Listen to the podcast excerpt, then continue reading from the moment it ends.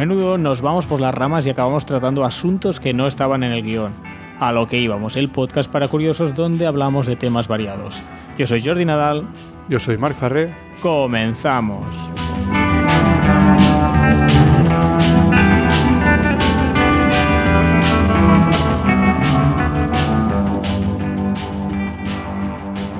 Muy buenas a todos, hoy es día 27 de noviembre de 2021 y estoy aquí, como siempre, con mi buen amigo Marc. Hola Marc, ¿qué tal? Hola Jordi, ¿qué tal? ¿Cómo ha ido este mes? Bueno, eh, hemos tardado un poco en volver a grabar, la verdad. ¿no? Sí, sí, sí. Se, ha hecho de robar este número 20. Bueno, es que ya los números enteros, ay, las decenas ya lo sabes, cuestan un poquito más. Bueno, hoy vamos a hablar de las pensiones, que es un tema delicado, podríamos decir, un tema que creo que tiene a la sociedad, no sé si decir solo española, pero sí, a muchas personas eh, tiene la opinión muy dividida. Seguramente si le preguntáis a un amigo un conocido, oye, ¿qué, crees de las pensiones? vas a obtener una de las dos respuestas posibles, que es las pensiones están garantizadas, no me preocupo, o todo lo contrario, que es no vamos a tener pensión. Y bueno, y aquí está Mark para echar un poco de luz a, a este tema. No es que sea un súper experto, pero bueno, sí que hiciste un trabajo de, para, para, para un máster, ¿no, Marc? Sí, bueno, antes de empezar quiero decir que este número 20 es, vamos a, es el primero en el que añadimos imagen, así que si, eh, bueno, como ha dicho Jordi, esto se basa en, un trabajo de final de máster que hice, como podréis ver en las diapositivas, tiene el logo de OMMA, de la Universidad Francisco Marroquín también, y fue en 2018 y básicamente lo que hice fue mirar números y hacer algunas predicciones de a ver cómo podían estar las pensiones en el futuro, ¿no? Y, eso vamos a ir. Y lo que quiero decir es que, como uso esa presentación, básicamente un poco actualizada, pues estaría bien si lo podéis ver por YouTube o si no, Aún no nos vais a ver nuestros jetos, eso no lo vamos a grabar de momento, pero las diapositivas las podéis ver. Y si no, pues en la descripción tenéis un, link para que podáis descargaros las diapositivas y las podáis ir siguiendo, porque hay gráficos que a lo mejor ayudan a, entender lo que vamos diciendo. Igualmente, vamos a intentar ser lo más descriptivos posibles, porque esto al final está pensado para ser un podcast escuchado. Pero bueno, hoy el apoyo visual ayuda ayuda. Ayuda, pero exacto, si tú ves que estoy diciendo algo que no se entiende bien y quieres describir el gráfico, pues me paras y, lo hacemos. Y bueno, respondiendo a tu pregunta, eh, sí, sí, vamos a hacer vamos a hacer esto, ¿no? Intentar un poco ver como ninguna de estas dos frases es cierta, ¿no? O sea, eh, ni vamos a quedarnos sin ninguna pensión, ni están garantizadas totalmente tal como están, como veremos. Claro, muy bien. Pues nada, Marc, sin más dilación, empezamos. Pues sí, aquí tenemos el título. Vamos a pasar un poco. eh, sí, bueno, he reaprovechado bastante la, presentación actualizando algunos números, así que, bueno, algunas cosas me las voy a, me las voy a ir saltando. Eh, a ver si puedo pasar sin, sin hacer ruido. No. Bueno, es igual, el ruido le da, le da un toque. Vale. Aquí está el índice, muy bien, muy bonito. Sí, vamos a pasar un poco. Y esto es interesante. Lo básico, hmm. sí. Em, ¿Cómo es el sistema? Nos vamos a centrar en el sistema español de pensiones, sistema público de pensiones español. En otros países funciona de formas distintas, ¿no? Pero, hmm. pues, ¿por dónde empezamos? Eh, bueno, el sistema está, entró en vigor en 1967, o sea, al final de, la dictadura franquista, y eh, su naturaleza es de reparto, por un lado, y contributiva, por otro. ¿Y qué significa esto? Buena pregunta. Pues, la tendrías que hacer tú, pero estoy haciendo aquí sí, tu trabajo. Sí, te estaba autopreguntando. Muy bien, Marc, me quitas el trabajo ya. El próximo día grabas solo. No, no. vale, vale. Pues eh, de reparto o pay as you go, se suele decir en, en inglés, eh, pagar según vas tirando, significa que contrario a lo que alguna gente se cree, no es que se guarde el dinero que vas cotizando, sino que los, trabajadores pagan una contribución, se le llama, pero bueno, viene a ser bastante parecido a un impuesto, y ese dinero se utiliza ese mismo mes para pagar las pensiones de los jubilados de ese momento. Esto aquí creo que ya seguramente has iluminado a más de uno, porque mm, no es raro pensar que tú los impuestos que estás pagando de bueno para la jubilación que vayan como un depósito, ¿no? O como, ah, sí, los, mi, mi, pensión, ¿no? Y la gente se imaginaba, o antes iba así incluso, ¿no? Que, que, su dinero está ahí físicamente en un banco y bueno, que en cualquier momento lo, lo podría sacar o, o, que, bueno, es que se está ahorrando para que él cuando se jubile recibirlo, pero ya no es así. Bueno, ya no, es que nunca ha sido así, desde 1967, que es de reparto, que tal cual lo que paga se lo lleva a otra persona. Sí, en otros países sí que funciona más como, como tú dices, pero, pero en España no. Y es normal que haya esta concepción de que lo estás ahorrando, ¿no? Porque al final tú vas pagando, eh, vas, vas, pagando un, una contribución, se le llama esto. Igual, espera, antes de, de hablar de esto, mm. vamos a decir, lo, lo, contrapuesto sería de capitalización. O sea, hay pensiones de reparto o de capitalización. De reparto significa esto, que unos pagan y se reparte entre los siguientes y a cambio pues te dan, bueno, te pueden dar o no un derecho a cobrar una pensión luego. Esto es más indiferente. Y luego están los de capitalización, que sería que tú vas aportando algún sitio, ya sea, pues tú inviertes tu dinero como, como veas, normal, o, o, si no, lo hace el Estado en medio. Pero el caso es que ese dinero se, se va guardando e, invirtiendo o no, pero en todo caso, eso es lo que producirá tu, tu propia pensión, ¿no? Se, se, guarda ese lo que tú vas eh, ahorrando. Muy bien. ¿Y contributiva y, qué significa? Sí, contributiva significa que en teoría lo que vas a cobrar está de alguna forma ligado a lo que has pagado. Vale. Es decir, y esto sería, se, se le llama también eh, a este tipo de sistemas bismarckianos por Bismarck, que fue quien lo introdujo primero. En Bismarck, Alemania. el general. Bueno, en Prusia. Prusiano. Sí, eh, ah, bueno. sí, ¿no? Que llegó a ser eh, Kaiser, ¿no? Yo lo sé porque hay algún tanque que lleva su nombre y una pizza también pero no, no sé mucho más. Pero también fue el, el gobernante ¿no? de Alemania, el, el, el, líder de Alemania, vamos. Ajá, muy bien. Eh, de Prusia, vamos. Eh, diría. Ostras, ahora a lo mejor estamos diciendo tonterías. Lo importante no es, es que este, este sistema podcast, sí. lo, lo, introdujo él en Alemania por primera vez y por eso se llama bismarckiano. Mm. Y, el, y, y, tiene la característica esta, de que tu pensión dependerá de cuánto hayas contribuido tú.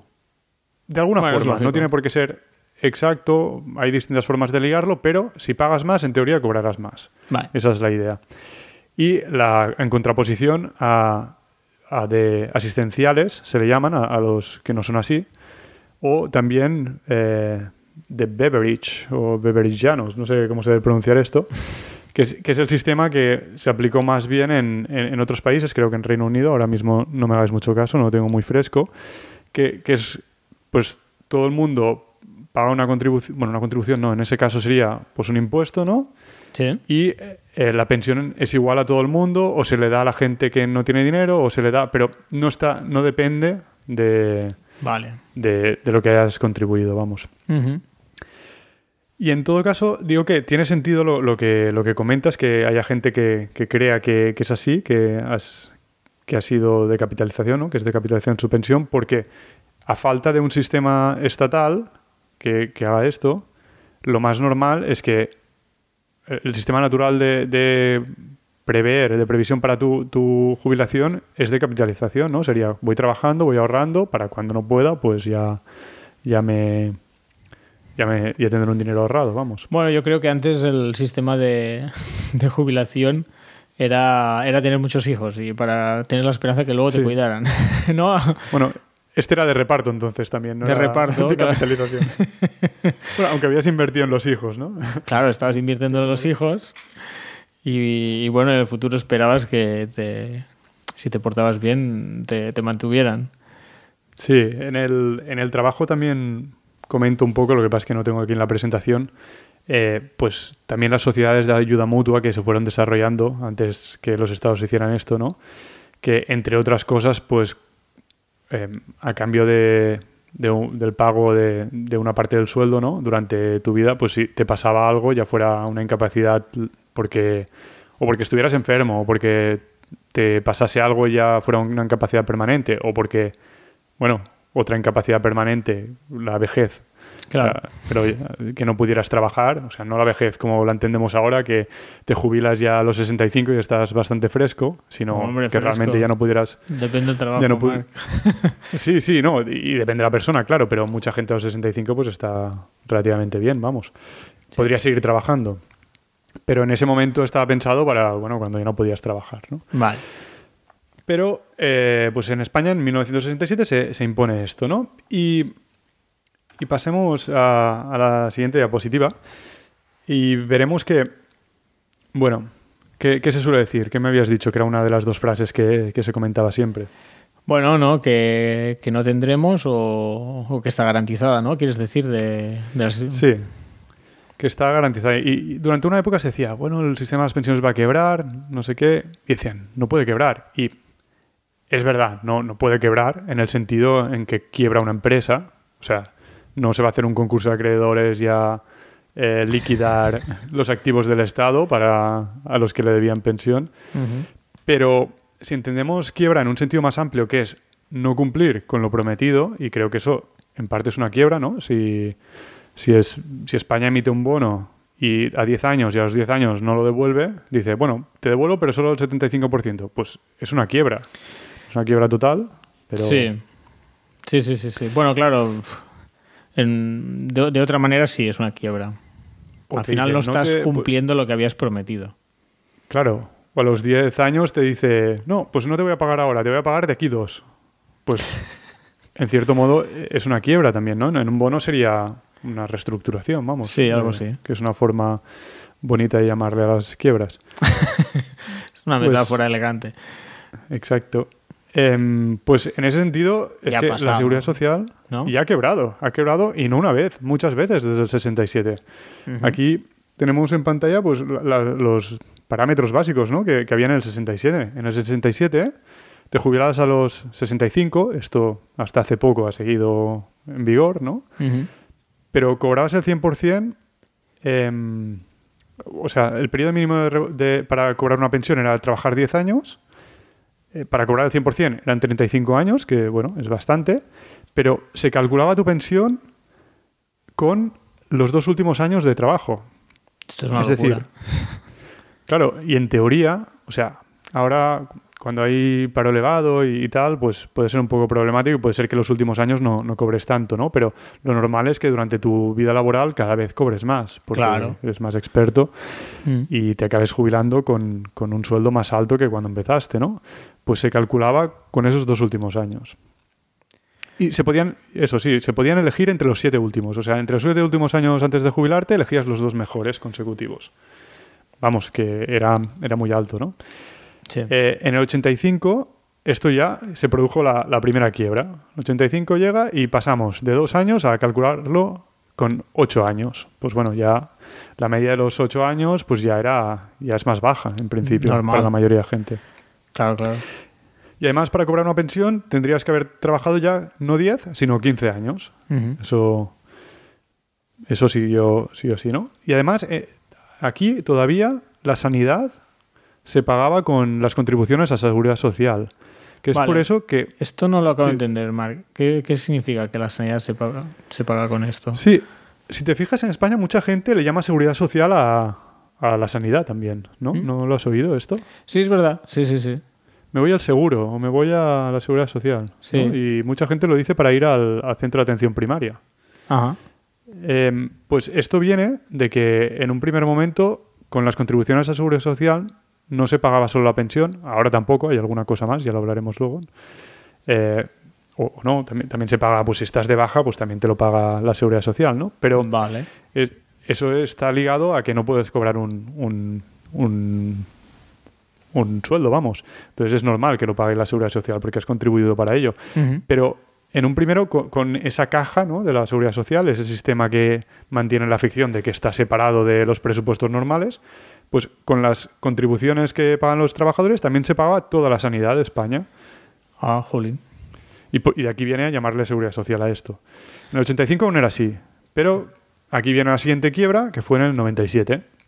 En el 97 ya se dejó de pagar la sanidad con estas contribuciones, con lo cual Claro, se es, pasó a pagar eh, es un cambio importante, aunque quizás uno no se nota a priori, pero, pero claro, entonces entiendo que Sanidad ya tenía su propio...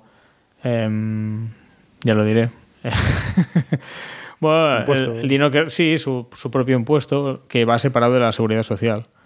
Claro, o sea, aquí es una trampa muy típica que ya veremos que, se va haciendo, ¿no? Dices, bueno, no es sostenible, pero bueno, ¿por qué tiene que pagar la seguridad social la sanidad? Pasémoslo a que se pague con los presupuestos generales, es decir, con hmm. el IRPF, el IVA, con los impuestos especiales, con, la caja normal de, impuestos del Estado, ¿no? Sí. Y, y vale, sí, pero es que, claro, el dinero sale más o menos del mismo sitio, o sea, sale de la gente que produce. Es hacer trampas cuando solitario, ¿eh? Dices, estás allí, no, no, no saldrá de aquí, saldrá de allá. Y dices, bueno, pagan lo mismo. Es para mantener la ficción de que sigue siendo sostenible, pero en realidad, pues, o tendrás que bajar otros gastos o tendrás que subir los impuestos. ¿No? Para poder pagarlo. Vale, esto pasó en el 97 y hubo algún otro cambio, ¿no? Sí, pues que ya no eran 8 años el periodo de cálculo para, eh, para saber qué pensión cobrarías, sino 15 años. Con lo cual, pues vas tirando para atrás, donde previsiblemente la mayor parte de la gente tiene menores sueldos, con lo cual la base pasa a ser más baja. Bueno, también se entiende. El cambio fuerte fue en el 2011-2013, por lo que veo en el gráfico. Sí, aquí hubo las dos últimas reformas, ahora se está hablando de la siguiente, la de 2011 la tuvo que hacer eh, Zapatero en sus últimos tiempos. Sus últimos tiempos. En sus últimos tiempos como presidente vale. Eh, y del gobierno. Y luego, eh, pues ya en época de Rajoy se hizo una segunda, ¿no? la de 2013. Y entre las dos, ahora mismo no recuerdo cuál, qué parte pertenece a cuál, pero lo que se hizo es, entre otras cosas, las que podemos hablar luego si acaso, es que se pasó de 15 a 25 años, con lo cual ya, bueno, es gran parte de la vida laboral, ya vas a coger en este cálculo. Es desde los 40 hasta los 65. Bueno, claro, sí. desde los 47, pues, hago spoiler, porque también subieron la edad de jubilación hasta los 67 años, ¿no? O había un, había un asterisco, ¿no? ¿Cómo, ¿Cómo iba esto? Sí, eh, claro, pasó estos 65 años y, hay 67 años. Hasta el momento te jubilabas en principio a los 65, ¿no? Era la, es la edad legal, aunque luego te podías jubilar antes. Pues como hemos dicho, hay un periodo mínimo de cotización. Si has trabajado ya 15 años, tú te puedes jubilar y cobrar una pensión a partir de cierta edad. Pero, pero no será al 100%, ¿no? Y bueno, eh, espera, me estoy liando aquí. Esto venía la pregunta de, de, lo de 67, sí. Pero la, edad en teoría es 65. Prejubilaciones aparte y estas cosas, la legal es 65. Vale. Pues se pasó a 67. No, no, fue no es de golpe, sino que va entrando. Todavía no son 67, pero de aquí poco, creo que en. Ahora no sé si es 2023, 2027, no lo sé, pero se va añadiendo un mes cada cierto tiempo y hasta que llega un momento que la edad de jubilación será 67 años. Y además, también eh, te puedes jubilar, te podrás seguir jubilando a 65 si, si has trabajado, si has cotizado 38 años y 6 meses o más. 38 años y 6 meses. Sí, para alguien que haya empezado los 20, pues sí, llegará de sobras. Yo ya voy tarde, ¿eh? ya.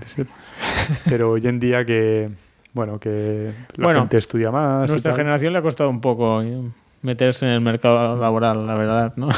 no, no sé si muchos van a jubilarse antes de los 67. Bueno, y esto si no cambia de nuevo, claro. Claro, claro.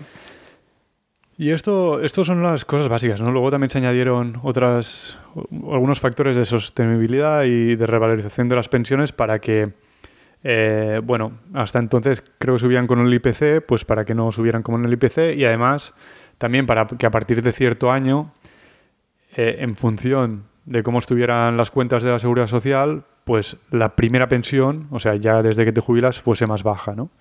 Para que no. Bueno, para, para que cuadrasen las cuentas. Eh, todo esto último, pues ya se está hablando, están a punto de, de aprobar una nueva reforma que lo, que lo tirará para atrás. Pero bueno, como veremos luego, la caja seguirá sin cuadrar y tendrán que aplicar otras cosas ¿no? para poder solucionarlo. Ah, mira, lo tenía aquí. no, recordaba. Vale, pues sí, sí. El factor de sostenibilidad eh, aprobaron también que vinculaba la pensión inicial a la evolución de la esperanza de vida de los pensionistas. Es decir, cuando tú te jubiles dirán, vale, ¿cuántos años de vida de media te quedan? Pues en función de esto, si, si va creciendo si vas a cobrar en teoría la pensión más años, pues vas a cobrar menos cada año. Vale. Y, esto se aplica pues ya desde la primera, ¿no? Es para los nuevos jubilados solo.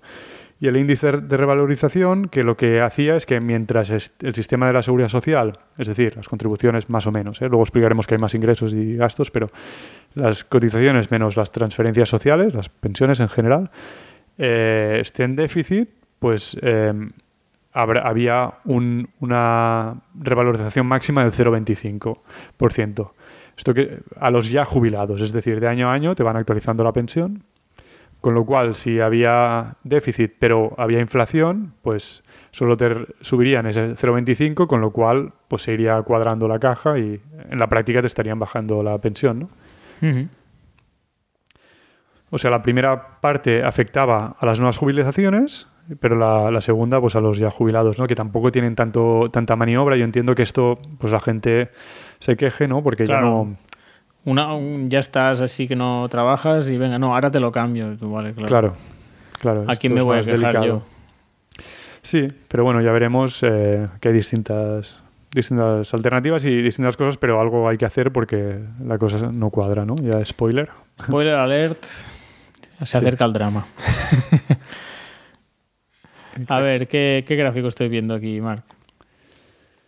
Pues. aquí, ya, aquí ya vienen tus hipótesis. No, no, no. Aquí vemos datos eh, de los presupuestos de la Seguridad Social. Vale. Hasta ahora. Desde 2004 hasta 2020, ¿vale? Pasa que no vamos a hablar mucho de 2020 porque ha sido un año un poco especial. Vale, sí, mejor. Pero si nos queda... Perdón. Sí, no, digo que hasta 2019, bueno, 20 mejor. Sí, sí. Sí, el 19. Vamos, vamos a ver el 19, que aún no había pandemia ni nada, así que...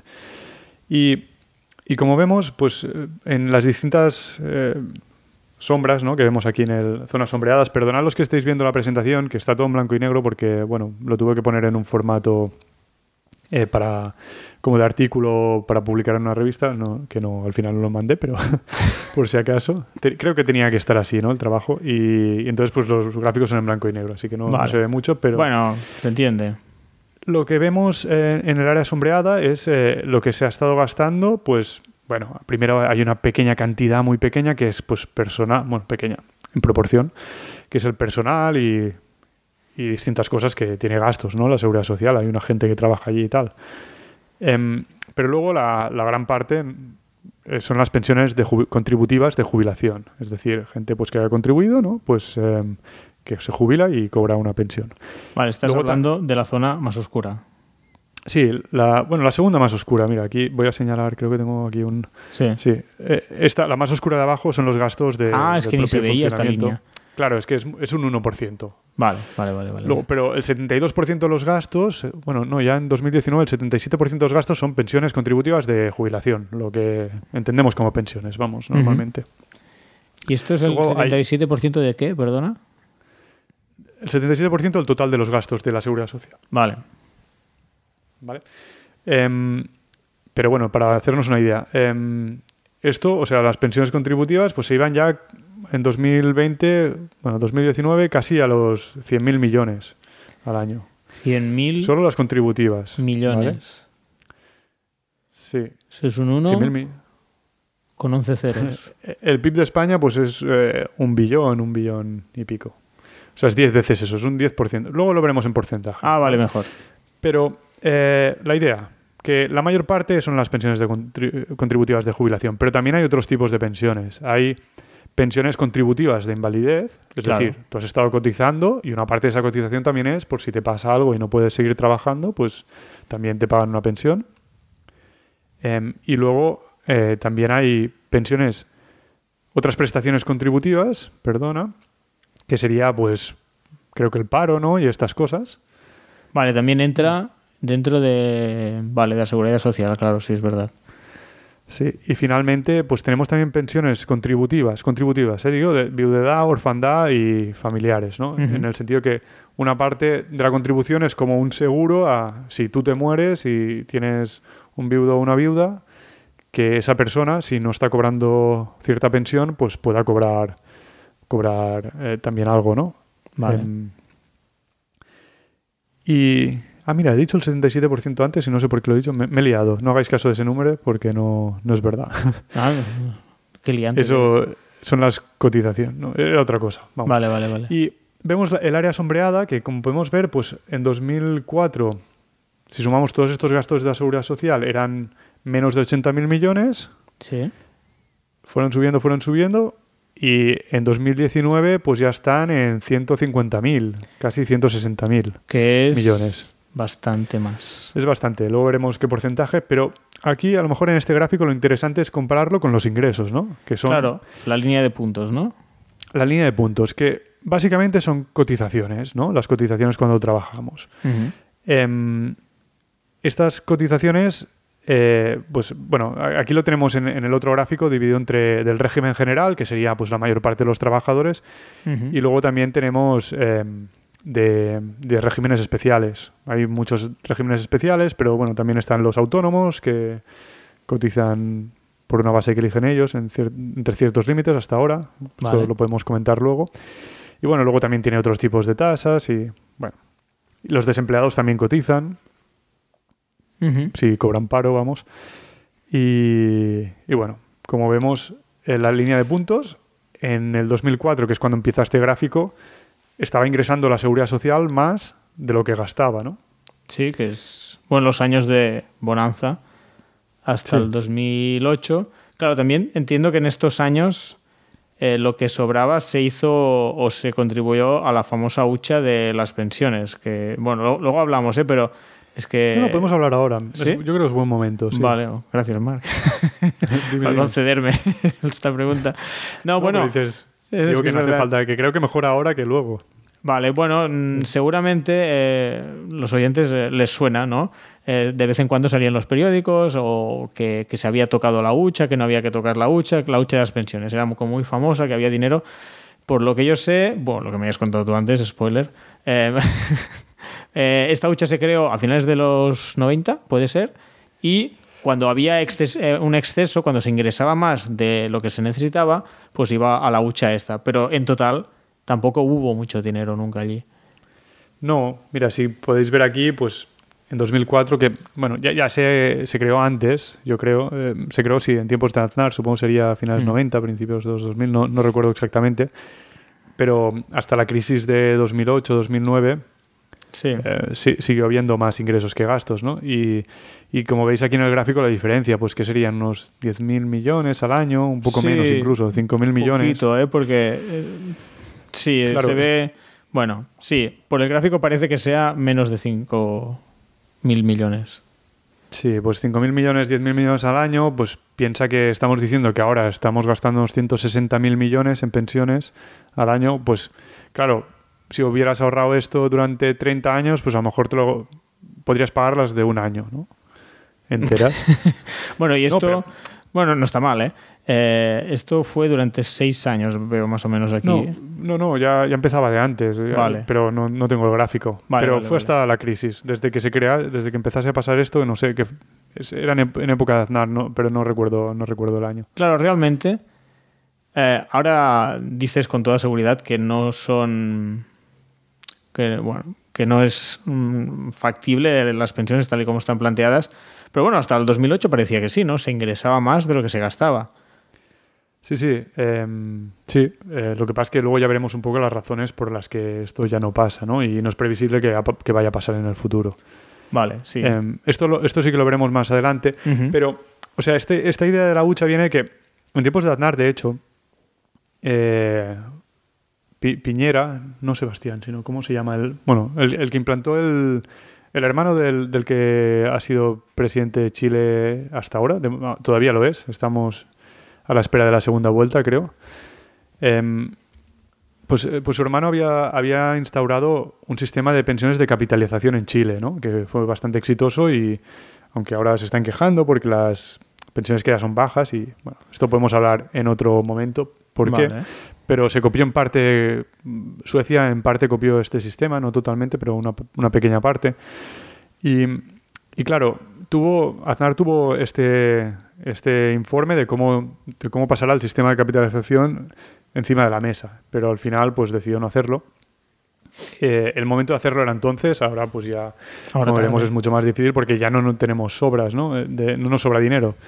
En ese momento estabas en un momento que tenías más cotizaciones que, que gastos, ¿no? Y entonces pues podrías haber aprovechado. Pero lo que sí que se hizo es decir, bueno, pues ya que nos sobra un poco, lo vamos guardando y cuando empecemos a tener menos dinero del que hay que gastar, pues vamos complementando un poco con, con eso, ¿no?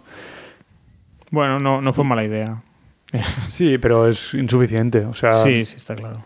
esto empezó a pasar en 2008, 2009, perdón. A partir de 2009, pues ya entramos en break-even, ¿no? En que ya empata. Eh, Sí, bueno, en el gráfico podéis ver que a partir de 2009 la, línea de puntos de ingresos va por debajo de la línea, bueno, gris, que son lo- los gastos, lo que cuesta la seguridad social. Entonces, a partir de ese momento, la- el sistema de, pensio- de pensiones era deficitario. Bueno, no solo el sistema de pensiones, el sistema de seguridad so- social, porque aquí está, como ha dicho Mark, eh, está incluido pues el paro y bueno, otro, otras ayudas a, bueno, pues si tienes alguna enfermedad o lo que habíamos dicho.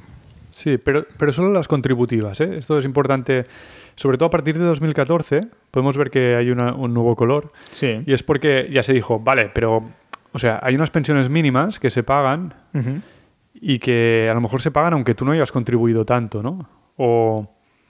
Y incluso supongo que habrá otro tipo de ayudas de invalidez eh, si, si no has contribuido suficiente que también hay algún complemento. Pues este complemento se dijo, ¿por qué tiene que estar esto en la seguridad social si no es contributivo? Vamos a sacarlo. Y entonces se- esta última zona de aquí es porque ya no se paga en teoría con la seguridad social. Pero al final, lo que hemos dicho, da lo mismo cómo lo pagues. Lo importante es que le cobras impuestos a la gente y, y Y con esos impuestos pagas pagas cosas. inmediatamente a, a otras personas que ya no trabajan. Sí, o, o- o que trabajan. O que o sea, no también la educación, la sanidad, todo. Pagas todo, vamos. Sí, sí, bueno, pero Eh, estamos hablando de seguridad social que al final... Sí, sí, lo que digo es que está la ficción esta de que son dos sistemas como separados, pero en realidad, pues es el Estado que cobra cosas y paga cosas. No. que podrían, porque ahí no hay una, un sistema de sanidad y un sistema de la educación. Y, ¿sabes? Y que hay un impuesto específico para cada uno. Bueno, pues Vale, no los hay. Esto sí, pues es un poco entiendo. igual, ¿no? Eh, al final da, da un poco igual, ¿no? Es un poco lo que decíamos antes. Es hacer, ir sacando cosas de aquí es hacerse trampas al solitario porque tendrás que recortar otras cosas, si no, Hmm. o, o subir impuestos. Y los impuestos los pagará pues la misma gente, más o menos. Cuadrará un poco mejor el, el sistema de seguridad social, pero, pero bueno, se te descuadrará eh, los presupuestos del Estado. Exacto. Entonces, pues a partir, como decías, a partir de 2009, 2010, pues empezó a sacar dinero, ¿no? De esta hucha de las pensiones y en, la práctica ya se acabó, ¿no? Este dinero excedente que teníamos, pero como ningún presidente quería ser- o, o ministro de Hacienda quería ser recordado como el que bueno, como ningún no. Al final, en esta época, creo que solo estuvieron, eh, estuvo Montoro y en, en el gobierno de Rajoy, vamos. No querían el titular, el titular de se ha acabado la hucha de las pensiones. Claro, eso duele. Pues, eh, porque además la gente tiene la imagen como si la hucha de las pensiones es el dinero que ha ido ahorrando todo el mundo mientras Claro. trabajaba para que le paguen las pensiones. Y no era eso. Bueno, pensando en que era un sistema de capitalización, no que era contributivo, ahora me he liado. De reparto, de reparto. De reparto, perdona. Sí, exactamente. Y, pero que, como has dicho tú, la cantidad que hubo era ridícula en comparación con, con, lo, que, con lo que hay que pagar cada año, vamos. Claro, claro. Y, y a lo mejor ahora cambia un poco el gráfico y, y lo vemos en porcentaje del PIB ahora mismo. Vale. Como podemos. Y, y aquí una, una cosa importante, porque muchas veces se piensa que no está cuadrando la, la seguridad social porque se han hundido los ingresos, ¿vale? Porque se decía, ostras, claro, ha habido mucho paro durante la crisis, que ha durado mucho en España, la crisis de de 2009-2010, y pues llegó prácticamente hasta 2016, que empezó a tirar más la economía. Sí. ¿Y, y qué, qué puedes ver en este gráfico? Pues que Pues en que- porcentaje del PIB los ingresos se han mantenido bastante constantes. Claro, pues si hay menos ingresos, no es. O sea, puede ser el 10%, pero si es de menos ingresos, ha bajado, ¿no? Sí, bueno, el, el PIB en un momento dado bajó, eso es verdad, al principio de la crisis. Pero no mucho. Pero, pero lo que quiero decir es que no se hundieron las, las... Luego se recuperó, ¿no? El PIB tampoco estuvo bajo tanto tiempo. Aquí sí que tienes el pico de 2020, que probablemente sí que esté afectado por... que han subi- ha subido un porcentaje del PIB porque Porque cayó más el PIB que el empleo, creo. Claro. Entonces, y además recordemos que los desempleados también pagan contribuciones cuando cobran el paro. Vale. Em, así que ese no es el problema. El problema es que las el gasto en pensiones ha subido muchísimo. Ha subido muchísimo. Como vemos, en, en 2004 era el 8-9% de, del PIB. Podemos ver aquí. Del PIB, ¿eh? No estamos hablando de los presupuestos. Sí, sí, esto es importante porque antes, antes de grabar hemos ha estado hablando con Mark y yo me he liado porque me estaba hablando del, del 10% del PIB, pero no, no, no, es, el, es todo lo que genera el país, no lo que recauda el Estado. ¿eh? Esto hay que tenerlo Claro. en mente. O sea, tengamos en, si pasamos otra vez al gráfico de las cifras, ¿no? Eh, el, para redondear el PIB de España se dice que es un, un billón de, de euros, ¿vale? En realidad es un poco más. O sea, un millón de millones, un billón europeo. Eh, continental. 12 ¿no? ceros, ¿no? Eh, joder, no me he puesto a contaros, un millón de millones. sí, 12 ceros. vale, sí, 12, 12. Vale, es que no te había oído bien. Em, 12 ceros. Em, pues el gasto en pensiones son en, 2010 y- en 2020 160.000 millones. O sea, es más o Mm. menos un 15% del PIB, poco menos 15. quizá. Ah, bueno, lo tenemos aquí, de hecho, claro. Sí, Un 14% del PIB. 14% Pero estamos del PIB. Estamos hablando del PIB, pero claro, el PIB no son los presupuestos de- del Estado. O sea, el- Claro, el Estado más o menos se come la mitad, o no sé si un poco más o un poco menos, de lo que Creo un poco menos, o sea, el Estado maneja, yo diría, al- alrededor del 40%. Ahora mismo no tengo ahí las cifras, pero ya es un tercio. Cuando Claro. decimos el Estado, no nos referimos al gobierno de España, es el Estado en su conjunto. Municipios, seguridad social, Claro, eh, comunidades autónomas, diputaciones, todo. eh, y, el, y- y el gobierno central, vamos. Básicamente, el gobierno central se ha convertido en, en un pagador de pensiones. Es casi todo el presupuesto del gobierno central son las pensiones. Bueno, ¿En casi todo, más? más que nada, pero que es como un 30 o un 40% quizás. No, No, estamos dando... No, es un 30-40% del total de, de todas las administraciones de España, Claro. incluyendo todo, ayuntamientos, diputaciones, eh, comunidades autónomas. Pero, Claro, pero del- piensa que los dos otros grandes eh, gastos son eh, sueldos de funcionarios, que algunos sí que son del Estado, pero en general son de otras administraciones, eh, y luego eh, sanidad y educación, y están transferidas a las comunidades autónomas. Con lo cual, O sea, realmente el gobierno central, que es decir, el básicamente paga... el gobierno de España básicamente paga pensiones y, y ya está, no, no hace mucho más. O sea, sí que tiene otros gastos, pero no comparado con el de las pensiones son, son mucho más bajos, vamos. Vale, vale, vale. Muy Y- bien. De- Y bueno, pues lo que vemos que las, los ingresos por cotizaciones y, bueno, y tasas y otras cosas que tienen se han quedado alrededor del 10%, pero del PIB, pero los gastos han pasado del 9%, un poco menos en 2004, al 14% en 2020. Y bueno, si vamos a 2019, que era un, un año más normal, el 12%. Sí, el último pico, quizá luego volverán, bueno, no sé, pero ni, ni que sea el 12% eh, es muchísimo. Eh, está bastante por arriba de, de la línea de ingresos, está claro. Sí, pues si tenemos un 10% de ingresos y un 12% de, de gastos, pues son 20.000 millones o 20 y pico mil millones, 25.000 millones al año que, que estamos generando de déficit. Claro. Esto, esto es importante que la, la gente lo tenga claro. Cada vez, a ver, tú me corriges, ¿eh, Marc? En el momento que cruzamos la línea, el 2009, y que no hemos vuelto, o sea, cuando el, gasto es más alto que el, que el ingreso, esto significa que ya tenemos un, un sistema de seguridad social que no, es, que no es viable. Es decir, estamos, nos estamos endeudando para poderlo pagar. Y si cada año nos vamos endeudando y le vas sumando los intereses y todo, claro, se va, es como una bola de nieve, ¿no? Que se nos está haciendo grande. Y, y bueno, claro, eh, supongo que no es, fa es es como un problema a largo, term a, a largo ter término, ¿no? ¿Plazo? a largo plazo, perdón. Eh, pero que claro, eh, es difícil de afrontar y, y los políticos supongo que patada para adelante ya se ocupará el siguiente. Es que aquí están las trampas al solitario de las que hablábamos, ¿no? O sea, bueno, dices deuda. Bueno, sí, pero no es que la no es que emita una deuda especial a la seguridad social, sino simplemente el, los presupuestos generales del Estado le hacen una transferencia y ya está. Claro, claro. Y no. entonces, y esa No, transferencia la hacen pues endeudándose el Estado, sí, eso, es- Claro. eso sí, porque el Estado también tiene déficit. Y, y sí, bueno, pues así está España, ¿no? Que ya debe un ciento y bastante por ciento del, del PIB. Ahora mismo no, no tengo la cifra. ¿120 o es mucho 120? Yo creo que puede ser que hasta más, porque como ha caído el PIB, pero bueno, Claro. sí. Antes de, antes de, la, de la pandemia estaba un poco por encima del 100% del PIB. Hmm. Del PIB, no de los presupuestos, de nuevo, Sí, O sea, sí, mucho dinero. que son 12 como ceros, ¿eh? dos o tres, entre dos y tres años de todo lo que ingresa el- todas las administraciones del Estado. Sí, es muchísimo. Bueno, lo que se dice una deuda impagable, pero bueno, como es el Estado, pues va tirando Bueno. para adelante.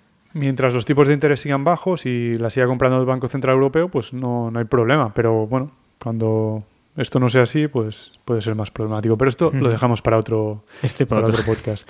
este melón no lo abrimos hoy. Vale, más problemas. Hoy es día de, por favor, me quiero morir. Todos son malas noticias, o sea, A ver, se esté o sea, escuchando. tampoco- No sé si será en este episodio, pero luego vamos a dar, pues, esto es simplemente pues para que la gente se haga una idea y empiecen a tomar medidas como para eh, afrontar lo que se va a venir, ¿no? Y, y luego ya veremos formas, luego ya seremos positivos en otros episodios de cómo prevenir para, para eso, ¿no? Bueno, Pero al final diremos algunos tips o algo, porque si no la gente ya cuelga, dice, mira, si me vas a seguir hablando de malas noticias, no te escucho más. No, no, al, al final haremos un cliffhanger de próximos episodios. Más que malas noticias, ahora esta diapositiva que enseño ahora es causas, más la, la causa principal, ¿no? De por qué está pasando esto. Y, y en parte es mala noticia, eh, según como lo veas, a lo mejor esto es un poco más subjetivo, para mí es mala noticia, pero para otra gente a lo mejor es positivo, pero en parte es buena noticia. Y, ah, y, y la buena noticia, aquí vemos un gráfico en el que vemos, bueno, el verdugo, el invierno demográfico, ¿no? Del que se habla muy a menudo, que es el verdugo del sistema de reparto de las pensiones. Claro. Eh, y vemos tres líneas. Em, primero quiero que os fijéis en la, en la de un gris más intermedio, que es la esperanza, la que sube, ¿no? La esperanza de vida a los 65 años. Bueno, Esto es algo... Sí, es una línea que poco a poco va subiendo. Es muy positivo. Esto yo lo veo como algo muy positivo. ¿no? Claro. Al- en el 1975, tenemos aquí, em, a los 65, cuando alguien cumplía los 65 años, su esperanza de vida eran 16 más. ¿vale? O sea que de media, el que cumplía 65 vivía hasta los 70, eh, 80, oh, 81, ¿no? 81. Me estaba... ¿Has dicho 70 yo? Uf, ¿eh, ¿seguro? No, 81. Sí. El que llega a los 65. Eso no significa que la esperanza de vida al nacer sea de 81. Pero Vale, cuando vale. llegabas a los 65, pues de media llegabas a los 81. Ujú. ¿Y, y qué ha pasado en, en este tiempo? Pues que en el 2019 eh, ya es de 22 años. Es decir, hemos ganado, cuando llegas a los 65 años, 6 años más de vida. Hombre, que es es, mucho, es un, es un 25% más, ¿no? Hostia, claro, sí, sí. Pero, tío, Si lo miras en tanto por ciento, de Claro. 16 a 22, sí, sí, he es dicho mucho. muy rápido 25, pero 6 entre... Sí. Más, más, ¿no? Es un- más de un 25. Sí, es, es Porque 30 y pico, 4 por 40, no sé, 4 y pero bastante. 16. Es bastante, Un vamos. 37 y Y medio. esto- Y va, me la juego. Y esto no son malas noticias, esto son noticias para mí fantásticas, ¿no? Mm. Luego, otra cosa que sí que, bueno, pues hay gente también lo verá como buenas noticias, es- pero no, si hay gente que cree que es mejor que la población decrezca, no es, no es, no es mi caso, creo que tampoco es el tuyo, no lo sé. Mm, Bueno, a mí que la gente haga lo que quiera. Pero bueno, que. Sí, sí, pero que en sí que decrezca el, la cantidad de personas en la Tierra para mí es algo negativo porque son menos ideas, ¿no? Esto ya lo hemos hablado Sí, es verdad. en sí. episodios anteriores. Visto sí. Pero bueno, yo a mí que las personas tengan los hijos que quieran. ¿eh? Claro, claro, Por sí, favor, oyentes. faltaría, No, no, faltaría. No os cortéis por nosotros. Claro, claro. Pero bueno, para el, para el sistema de pensiones es una calamidad que Claro. en 1978, antes he dicho 75, quería decir 78, vale. em, cada mujer se mide así, no sé por qué se mide por mujer, em, tenía de media 2,5 2,5 hijos, ¿vale? Ujú. En el 78. En el die- 2019, 1,2. Es ya la Uf. mitad. 1,2, ¿eh? Sí. Me pensaba que estaba un poco más alto este, este número. No, España es de los países con la tasa de natalidad más baja de, ¿De Europa Del o del mundo? del mundo, del mundo. Del mundo. Sí, sí. Y, o sea, tengo curiosidad, luego lo voy a mirar. Hungría, es que Hungría era el campeón en esto. Pero hicieron una política súper bestia, en plan, por favor, tener hijos. y te daban como dos años de vacaciones, era una barbaridad. Lo, lo voy a mirar mientras sigues con la diapositiva, ¿vale? vale, pues mira por países porque, pero aún así no creo que lleguen a, a los dos hijos por, por mujer. En teoría tendrían que ser 2,1 2,1 hijos por mujer para, para mantenerlo eh, de forma más o menos sostenible. Y creo que ningún país europeo llega. Vaya, he puesto a tasa por na- tasa natalidad, pero no. ¿Cómo podría poner esto? Es- Hijos por se llama índice, índice de, de fecundidad, porque Mm. tasa de natalidad son, son los nacidos por cada mil habitantes al año, ¿no? Vale. Esto- que bueno, también es importante, pero es menos... eh, se- Es, me- es más difícil de imaginar, creo. Nacimientos por mujer, muy bien. Tasa de fertilidad. ¿Sabes quién es el número uno? Bueno, de esto da igual. ¿En el mundo o en, o en En- Europa? en el mundo. Níger con 6,53. Nigeria. No, Somalia, Chad. Sí, en, en- África pues siguen siendo más altas. En Latinoamérica son algo más altas que en Europa. En, en Asia pues depende ya del país. Níger no es Nigeria, ¿no? Es que ahora me estoy No sé, volviendo loco. Ya me estoy confundiendo. Pero Diría igual, que no por, por la bandera que veo aquí, ¿eh? Y, si, y si miras en Europa, verás, Vale, a ver em, si puedo mirar por... verás que ningún país está... Creo que Francia está bastante alto, relativamente, pero no llega, no llega a los 2,1. Y es más bien por, por la inmigración, o sea, por, porque la- las segundas y terceras generaciones de inmigrantes tienen, de hijos de inmigrantes, tienen más, Vale. tienen tasa de fecundidad más alta que, que los... eh, que los franceses de varias generaciones, vamos. Y en Suecia también es todo, son facilidades todo para tener hijos, pero aún así, pues bueno, sí es un poco más alto que España, pero tampoco. Realmente estamos muy bajos, ¿eh? Sí, pero ¿cuál, ¿cómo está el tema de Europa? A ver, Vale, va. algunas cifras. Ah, mierda, me ha salido todo el mundo. No, yo solo quería Europa.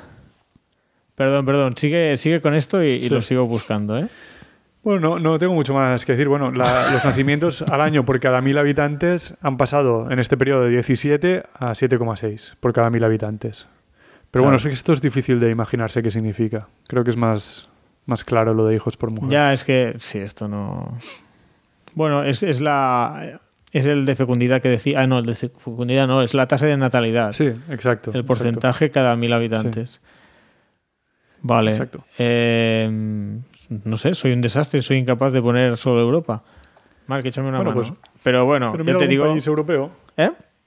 Pero mira en, en esa lista ahora algún Mira, país europeo. en Alemania, 1,54.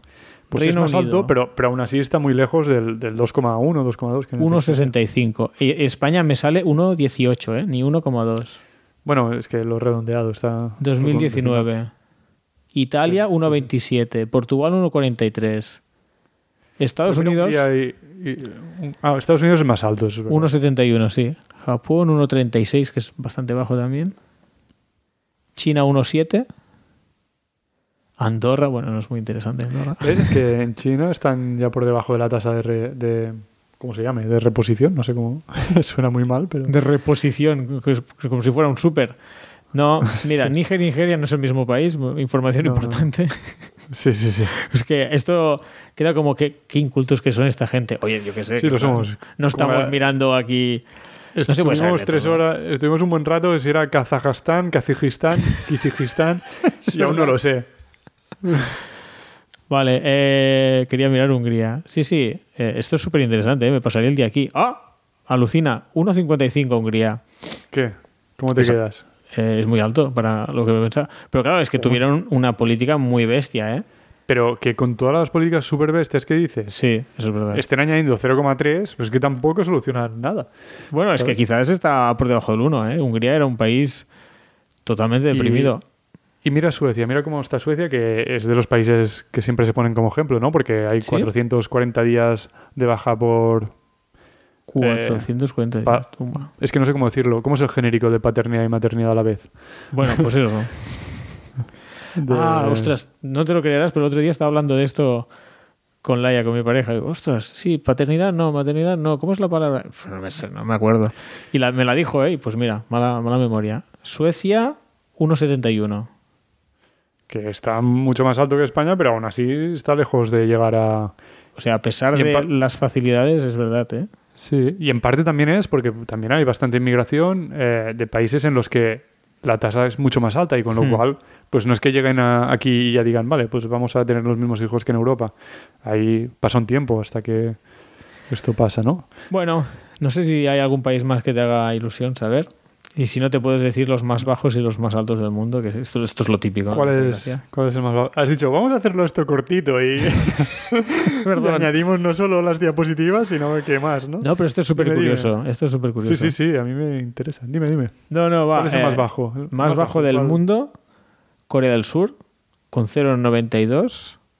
Luego Hong Kong, 0,92. Uf. con 1,05. Pero Corea del Sur muy lejos, ¿eh?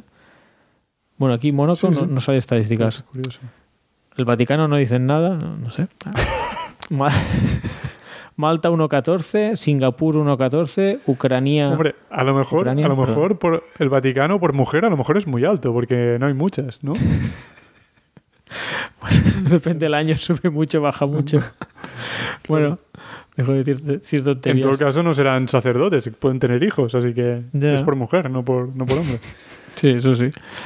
España 1.18, Ucrania. Oye, España a nivel mundial está el 1, 2, 3, 4, 5, el sexto. Sexto por la cola. Sí, sí, es que ya te digo que es de los países con la tasa más baja de. Y hay un salto importante ¿eh? entre el sexto y el séptimo. O sea, Hmm. de 1.18 de España pasamos a Bosnia, que tiene 1.25. Bueno, Bosnia y Herzegovina se llama el país. San Marino, Italia 1.27 y ahora ya hay muchos así con 1.27, 1.3, tal. Va, perdona, eh, que nos, nos hemos alargado con esto, pero es súper curioso, ¿eh? O sea, la- las pocas ganas de tener hijos que, que adolece la, Sí, la humanidad. y Pero está bueno. claro que, que en parte pues será por, por eso, ¿no? La gente tiene que trabajar bastante, lo que sea, porque estudia hasta tarde, porque no hay facilidades, pero bueno, lo que está claro es que en la generación de nuestros padres tenían muchos más hijos y, Hmm. y tenían peores condiciones. Esto no... Claro, en el momento que se pensó las pensiones, eh, me imagino que lo típico que se piensa al momento, no, esto seguirá igual hasta, hasta el infinito, ¿no? Siempre, cada vez, esto, tantos hijos por mujer, la, gente vive tantos años, esto funcionará. Lo que pasa, y, acabamos con la gráfica, ¿no? Que, no? que no lo has dicho, pero bueno, que tienes la- las, las tres rayitas y hacia arriba cada vez vivimos más, tienes una raya que va hacia arriba y luego las dos hacia abajo, que es hijos por mujer y Claro, es que bueno, es lo mismo que es lo mismo, perdón, dos, y nacimiento pero por... Vaya, que cada vez somos menos, o hay menos nacimientos, pero vivimos más años. Esto está haciendo una horquilla, una separación eh, impresionante. Sí, y no solo eso, sino que además, o sea, esta es una de las razones por las que, bueno, pues cada vez hay menos trabajadores en proporción al, al que sobre todo cada vez hay más jubilados, ¿no? Pero, pero es que además los jubilados cada vez tienen pensiones más altas, porque al principio, pues la- no sé, cada, cada vez lo- los sueldos han ido siendo más altos, ¿no? Y como te calculan la base contributiva, si se te, eh, como te calculan la base reguladora con lo que has contribuido los últimos años, Claro. pues no es lo mismo el jubilado que se muere ahora con 90 años y que cobraba una pensión de cuando había trabajado 30 años atrás. ¿sabes? Que los sueldos eran más bajos, a el que se jubila hoy y ha cotizado por la máxima, ¿sabes? Claro, claro, claro. La pensión es más alta también.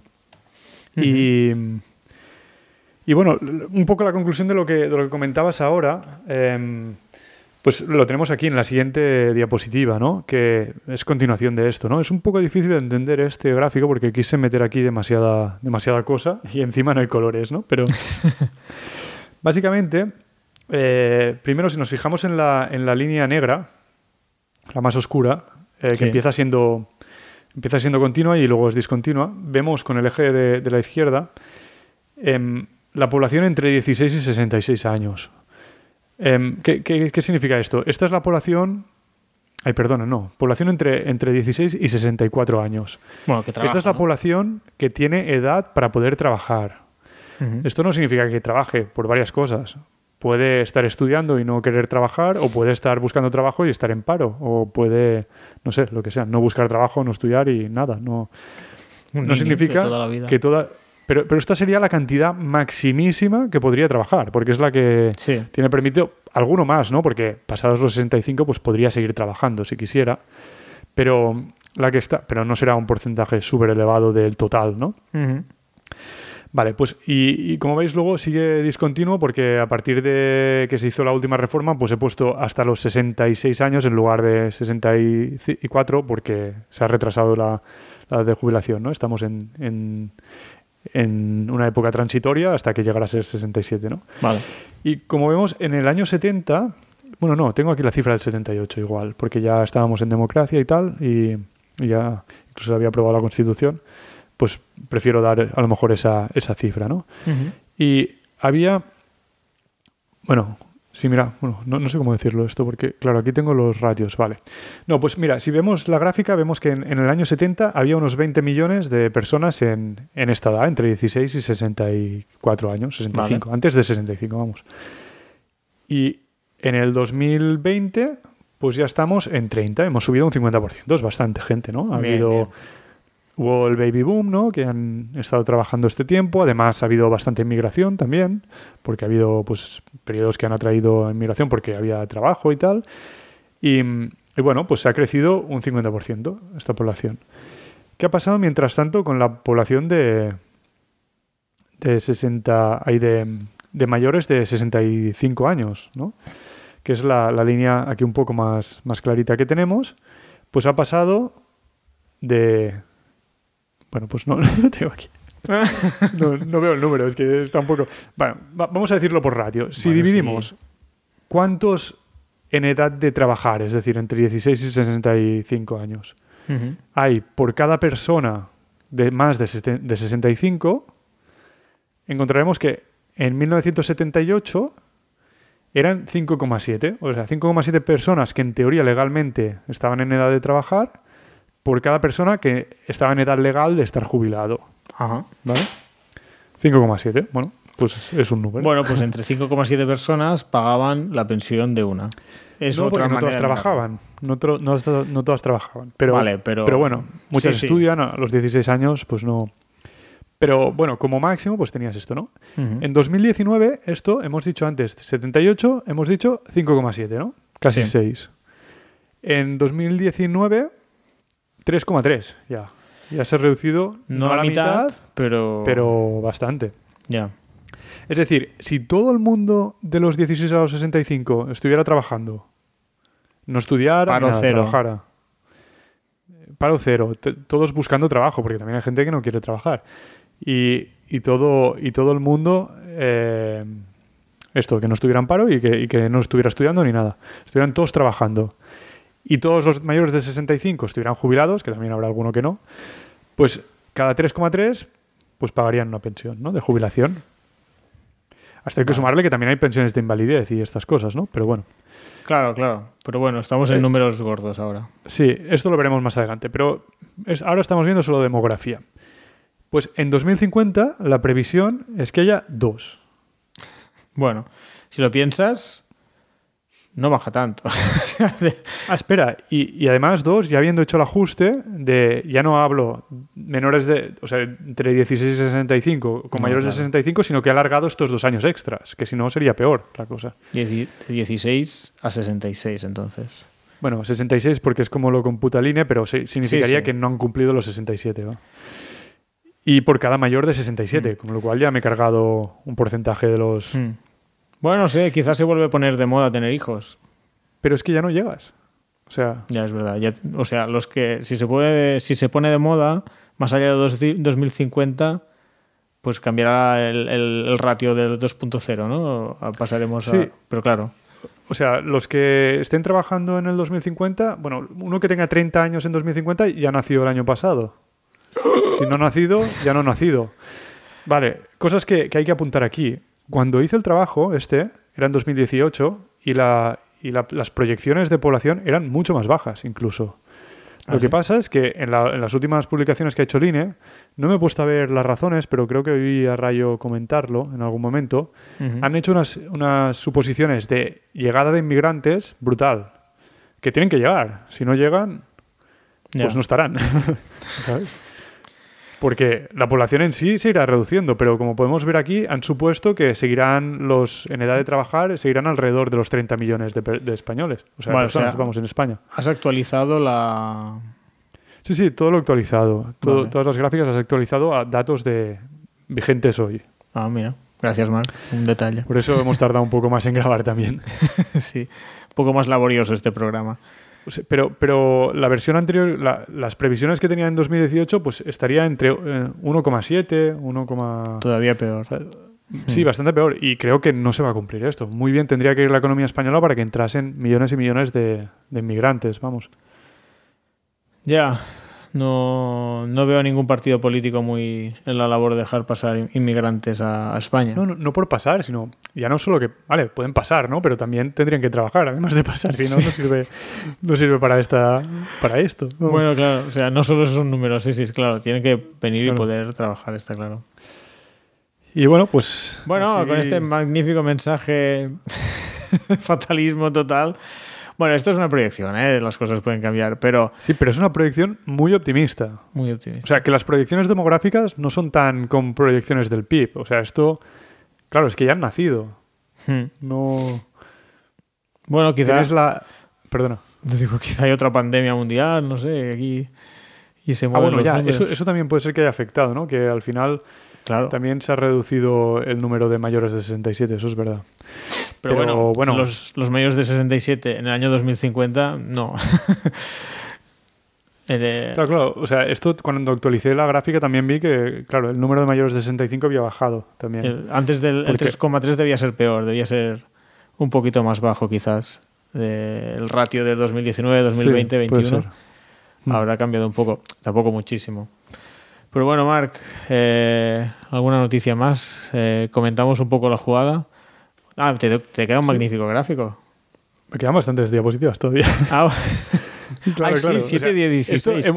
Hemos, hablado de demografía, ¿eh? no, no, hemos hablado todavía de, de nada más, de, previsiones de cómo está el sistema. Pero no sé, como, como has hablado con el 2050, digo, vale, ya esto ya está, ya estamos. Bueno, porque voy presentando todo, ¿no? Esto es como para que nos para que entendamos el número que voy a dar luego, ¿no? Vale, va, pues sigue, sigue, por favor. Pero vamos, que esto sería un escenario súper positivo, que venga un montón de gente y ojalá venga, ¿no? Pero y que la economía esté tirando y que vengan porque vienen a trabajar, ¿no? Y, y, puedan vivir bien aquí, aquí no, en España. Y también que vaya bien en España suficiente como para que no nos vayamos, ¿no? Los que trabajamos. Porque yo no estoy cotizando en España, vamos. muy mal, muy mal, Marcos. O sea, si falta gente para pagar las pensiones y tú te vas del país, es que... ¡Qué desastre! Bueno, pues Sí, pues sí. Las pago, las pago en Suecia que ya, ya han hecho parte de las reformas y es más sostenible. Aunque la pensión va a ser más baja, claro. Claro. Bueno, vale, pues vamos a ver un poco. Decíamos, esto era gente en edad de trabajar. Pero vale, además de en edad de trabajar, tienen que trabajar. No, no vale con solo tener la edad. Em, pues aquí tenemos otro gráfico en el, en el que vemos eh, los afiliados a la seguridad social y el número de pensiones. ¿Vale? La mayor parte de las pensiones son pensiones contributivas de jubilación, pero también he puesto otros tipos de pensiones contributivas siempre, eh, pero de incapacidad o de viudedad y orfandad. Y. Uy, ¿qué he hecho aquí? Ha desaparecido el gráfico, ahora vuelve, muy bien. Es que tengo dos gráficos distintos aquí. Vale, pues lo que vemos es que pues el número de afiliados fue subiendo de en, 2000, en, el año 2000 pues están unos 15 millones de afiliados a la seguridad social, fue subiendo hasta que empezó la crisis de 2008 hasta unos algo menos de 20 millones. Luego ah. estuvo cayendo hasta 2013, casi todo lo que habíamos ganado, ¿no? Y a partir de 2013 se empezó a crear empleo y no sé si os acordáis, pero pues 2013-2014 se empezó a crear más o menos medio millón de empleos cada año, bastante, bastante alto, hasta 2019, ¿no? Ya se estaba ralentizando, pero llegamos casi otra vez a los, a los 20.000 afiliados. Estos son 20.000 personas que trabajan y cotizan. 20 20 millones, 20 millones, 20 millones, no sé qué estoy diciendo 20.000. 20 personas. 20, millones, 20 millones. Oye, por cierto, para los siguientes trabajos que hagas, afiliación a la SS queda, queda un poco feo. Yo hubiera puesto otra cosa. encima afiliación, ¿sabes? Bueno, eh, vale, vale. Para, para, futuros trabajos, ¿eh? Sí, bueno, es que no me cabía, pero bueno, ya estoy diciendo seguridad social todo el rato. Eh, yo creo que se, se, se, abrevia así siempre, ¿eh? No, sí. no te creas que soy yo que, que lo he hecho. Las SS, muy bien. Bueno, pero es la, no las. Es verdad, la SS. Em, vale, y en el mismo tiempo, pues lo que vemos es que claro, no importa que haya crisis o no haya crisis, las, el número de pensiones ha seguido subiendo, ¿no? Claro, No- o sea, esto va creciendo Esto es- poquito a poquito porque cada vez vivimos más. Sí, hemos pasado de- en el año 2001, pues teníamos unos 7,5 millones, ahora unos 10, pues ha subido un 30, un 30%, vamos, un 33, un tercio, Claro. vamos. ¿Sí? Cuando- No, 25, ¿no? Ah, no, no, perdona, No. tienes razón. Sí, sí, en 30. Claro. Vale, vale. Bueno, mucho. Ha subido un 30 y, y los afiliados, pues bueno, se han ido subiendo y bajando entre 16, 17 millones hasta no llegar a los 20, pero bueno, pues ha ido subiendo y bajando, pero no, no es una tendencia así muy creciente, vamos. Em, Vale. Y ahora aquí lo que vamos a ver, pues no sé qué es.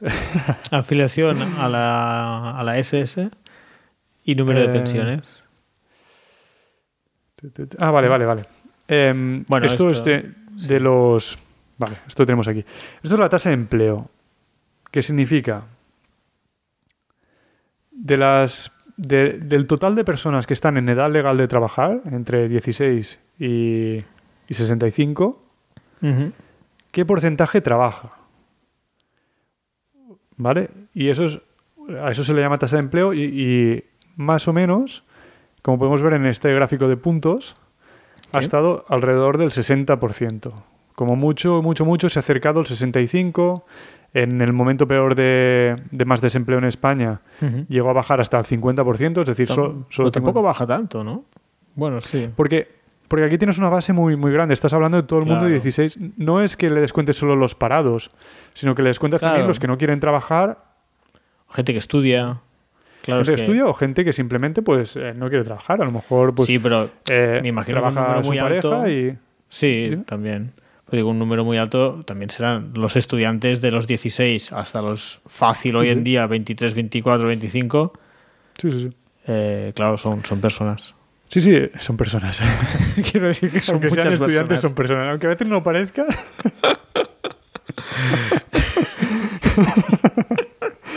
Ay, no me has dado al. Sí, ya no lo tengo. Tengo esto. Mierda, vale. Ya está. Ah, ah, mira, claro, este era más. Más. Venía más al caso y se me ha olvidado de Eso, utilizarlo. eso. Iba a decir, era más adiente. Adiente. Catalanismo total. Vale. Vale, pues em, como vemos, se, se ha, se ha mantenido desde en toda en todo este, lo que llamamos de siglo alrededor de entre el 50 y el 65 sin llegar nunca al 65, vamos. Ujú. Vale. Y bueno, y, O sea, y los- pensando, hay que pensar en la gráfica que veíamos antes, de que hay, uff, ya no me acuerdo, que hay unas... sí, como 30 millones, ¿no? unos De- 30 millones, pues que el 65% trabaja. Claro, y aquí te quedas en estos 20 millones más o menos, que, Hmm, lo que que es lo decíamos antes. Sí. Sí. Claro, es que de aquí sale la cifra. Entonces, Esta, esta gráfica Y- Mark te la podía saltar, ¿eh? no, pero, pero luego, no, porque esto es para, para decir, vale, pues yo para las siguientes previsiones voy a considerar una tasa de empleo del 65%, que como veis aquí es muy optimista, nunca se ha llegado. bueno, porque nunca se ha llegado, básicamente. ¿Vale? Pues ya es muy optimista. Lo, lo que voy a intentar demostrar es que estoy cogiendo hipótesis muy optimistas todas. Y aún así, pues eh, va a haber problemas, ¿no? Hmm. Em, y luego, pues bueno, aquí también tenemos el porcentaje de la gente de mayores de 65 que, que están jubilados, ¿no? Porque eso también lo necesitaba. Y el número de pensiones por cada 100 personas de tal o tal edad. Bueno, esto no es tan relevante. Si queréis os lo, os lo leéis. Es simplemente para, para ver cómo, cómo he cogido las cifras para, para los, las siguientes suposiciones, ¿no? Vale, aquí ya venimos con hipótesis tuyas, ¿eh? Pues eh, sí, bueno, en, en parte sí, son, son hipótesis mías, eh, las, que, las que he dicho antes, ¿no? Quedándome siempre pues, de los rangos que hemos ido viendo históricos en la parte más optimista, incluso algunas veces más optimista de lo que ha pasado nunca, ¿no? Pero, y en parte eh, son las previsiones de la demografía del INE, que como hemos visto, pues también son bastante optimistas. Prevén Vale. una entrada en mucha inmigración que, que encuentre trabajo, ¿no? Em, pero siento, siendo así, eh, tenemos el gráfico este de aquí, ¿no? En el que vemos que en 2027 la, la previsión, bueno, eh, como, como vemos la gráfica es que más o menos se quede alrededor de, ahora teníamos unos 20 millones de afiliados, ¿no? En el pico máximo, no habíamos llegado, pero Sí. pensamos que si todo va bien en 2027 pues tendríamos que tener un poco más de 20 millones. Y esto irá bajando, ¿por qué? Pues por la demografía, ¿no? Se empezarán a jubilar todos los baby boomers, que ya se están empezando a jubilar, que fue cuando hubo un boom de, de nacimientos, ¿no? Como el nombre indica, y la siguiente generación ya es menos gente. Entonces el número de afiliados irá bajando, ¿no? Y como vemos aquí, pues, aun con hipótesis muy optimistas, pues va a bajar hasta los, en los años 50, que es el punto peor, ¿no? Em, estaremos pues en unos 18, 19 millones de afiliados. Y en cambio las pensiones habrán ido subiendo de forma bastante bestia, como podemos ver aquí el número de pensiones, Jolín. a- hasta los años 50. A partir de los 50 ya no, porque ya probablemente hayan muerto parte de los baby boomers, ¿no? Entonces, claro, empezará a bajar Y también, vuelve a bajar, sí. Bueno, para Los que que no vea estaremos esta gráfica, ya una generación con menos gente. sí, la, al final el número de afiliados es como, bueno, como un pequeño montículo, hace como un poco una pequeña montañita muy inclinada en medio, que es por allí los años 50, va de 2027 hasta el 2069. Y aquí es donde O sea- dice Mark que van a empezar a morir los baby, los baby boomers, cuesta decir esta palabra.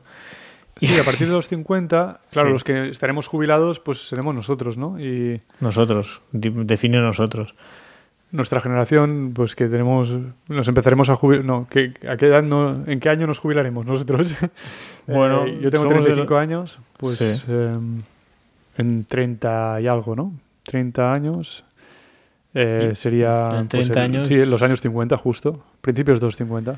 El- a principios de los 50 nos jubilamos. Muy bien, Marc. Nos vemos allí. Pero nuestra generación ya seremos menos que, Hmm. que la de nuestros padres. Entonces, por eso, los has dicho que hacía un montículo los afiliados. No, lo que hace el montículo son los, los Ay, perdón. jubilados. Los ¿no? pensionistas. Quería decir los pensionistas. Los pensionistas en general, sí. Hmm. Porque aquí no solo tenemos pensiones, eh, son todas contributivas las que estamos viendo en este gráfico. Ah, vale. También está viudedad, orfandad. Sí, pero todas contributivas, ¿eh? Y las de viudedad son poquitas, eh, bueno, son poquitas no, son bastantes. Orfandad y... Hmm. pero no tantas. O sea, el, el grueso es- son contributivas de jubilación. Sí, eso sí. Pero to- todas estas son contributivas, de una u otra forma. Y lo que vemos es que llegarán al tope de estos 15 millones, ¿no? Y justo en el momento en el que en teoría habrá menos afiliados. Eh, con lo Justamente. cual, Pero esto, Sí. ¿por qué será un momento? ¿Cómo se sabe que en ese momento habrá menos? Bueno, por, vale, por las personas que han nacido y tal. luego habrá cosas más, eh, más coyunturales como cuánto paro habrá y estas cosas. Pero yo estoy asumiendo que el 65% de las personas de entre 16 y 67 años trabajan. Y, o sea, cotizan, vamos. Están afiliados.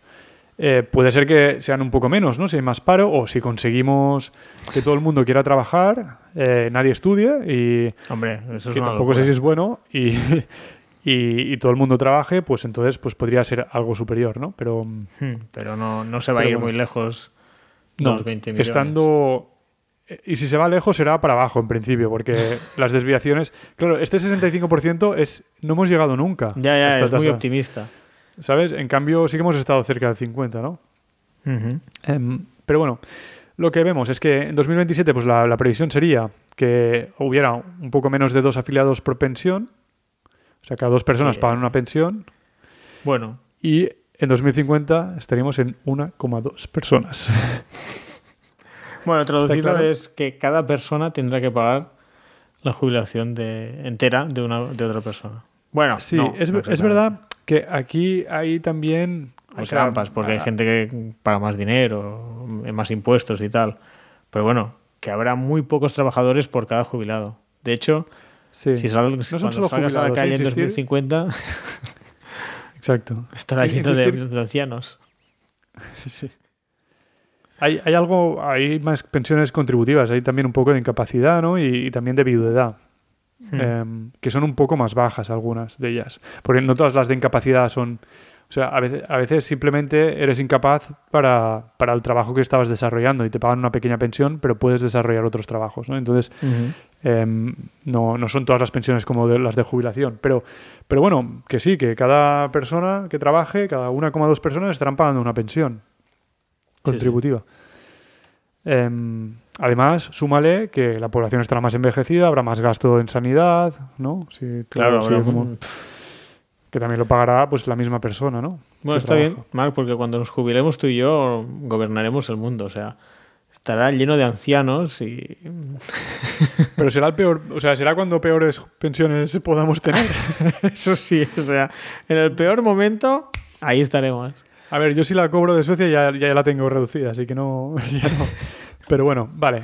Pasamos, sigamos un poco, ¿no? Para no Sí, encallarnos. va. Pero bueno, la idea creo que es suficiente fuerte, ¿no? De- que ya dos personas por cada pensión es, es poco, ¿no? Porque, Es poquísimo.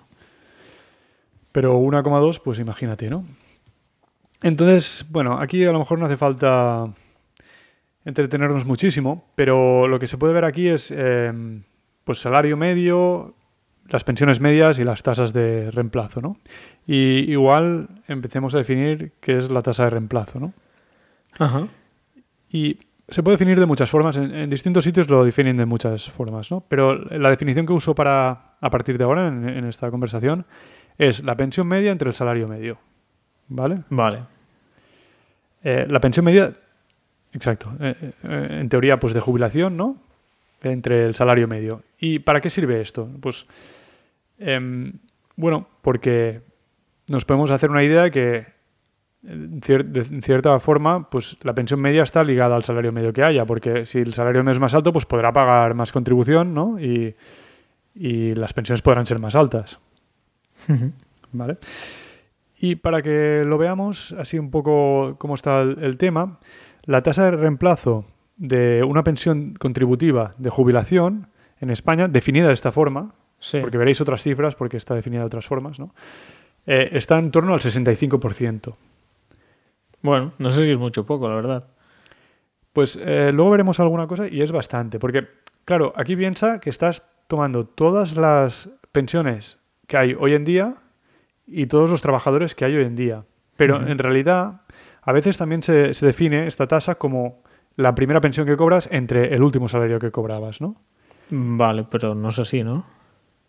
También se puede definir así. Yo no, Ah, no lo he vale, hecho vale. así porque, porque para mis cálculos me, me era más práctica esta definición. Pero eh, claro, si lo haces así, piensa, la diferencia es más baja todavía porque, o sea, es un porcentaje más alto. Vale. Porque vale. aquí estás contando pensiones de gente que se jubiló hace 30 años Hmm. y que tiene una pensión más baja, ¿no? Porque pues había estado cotizando menos.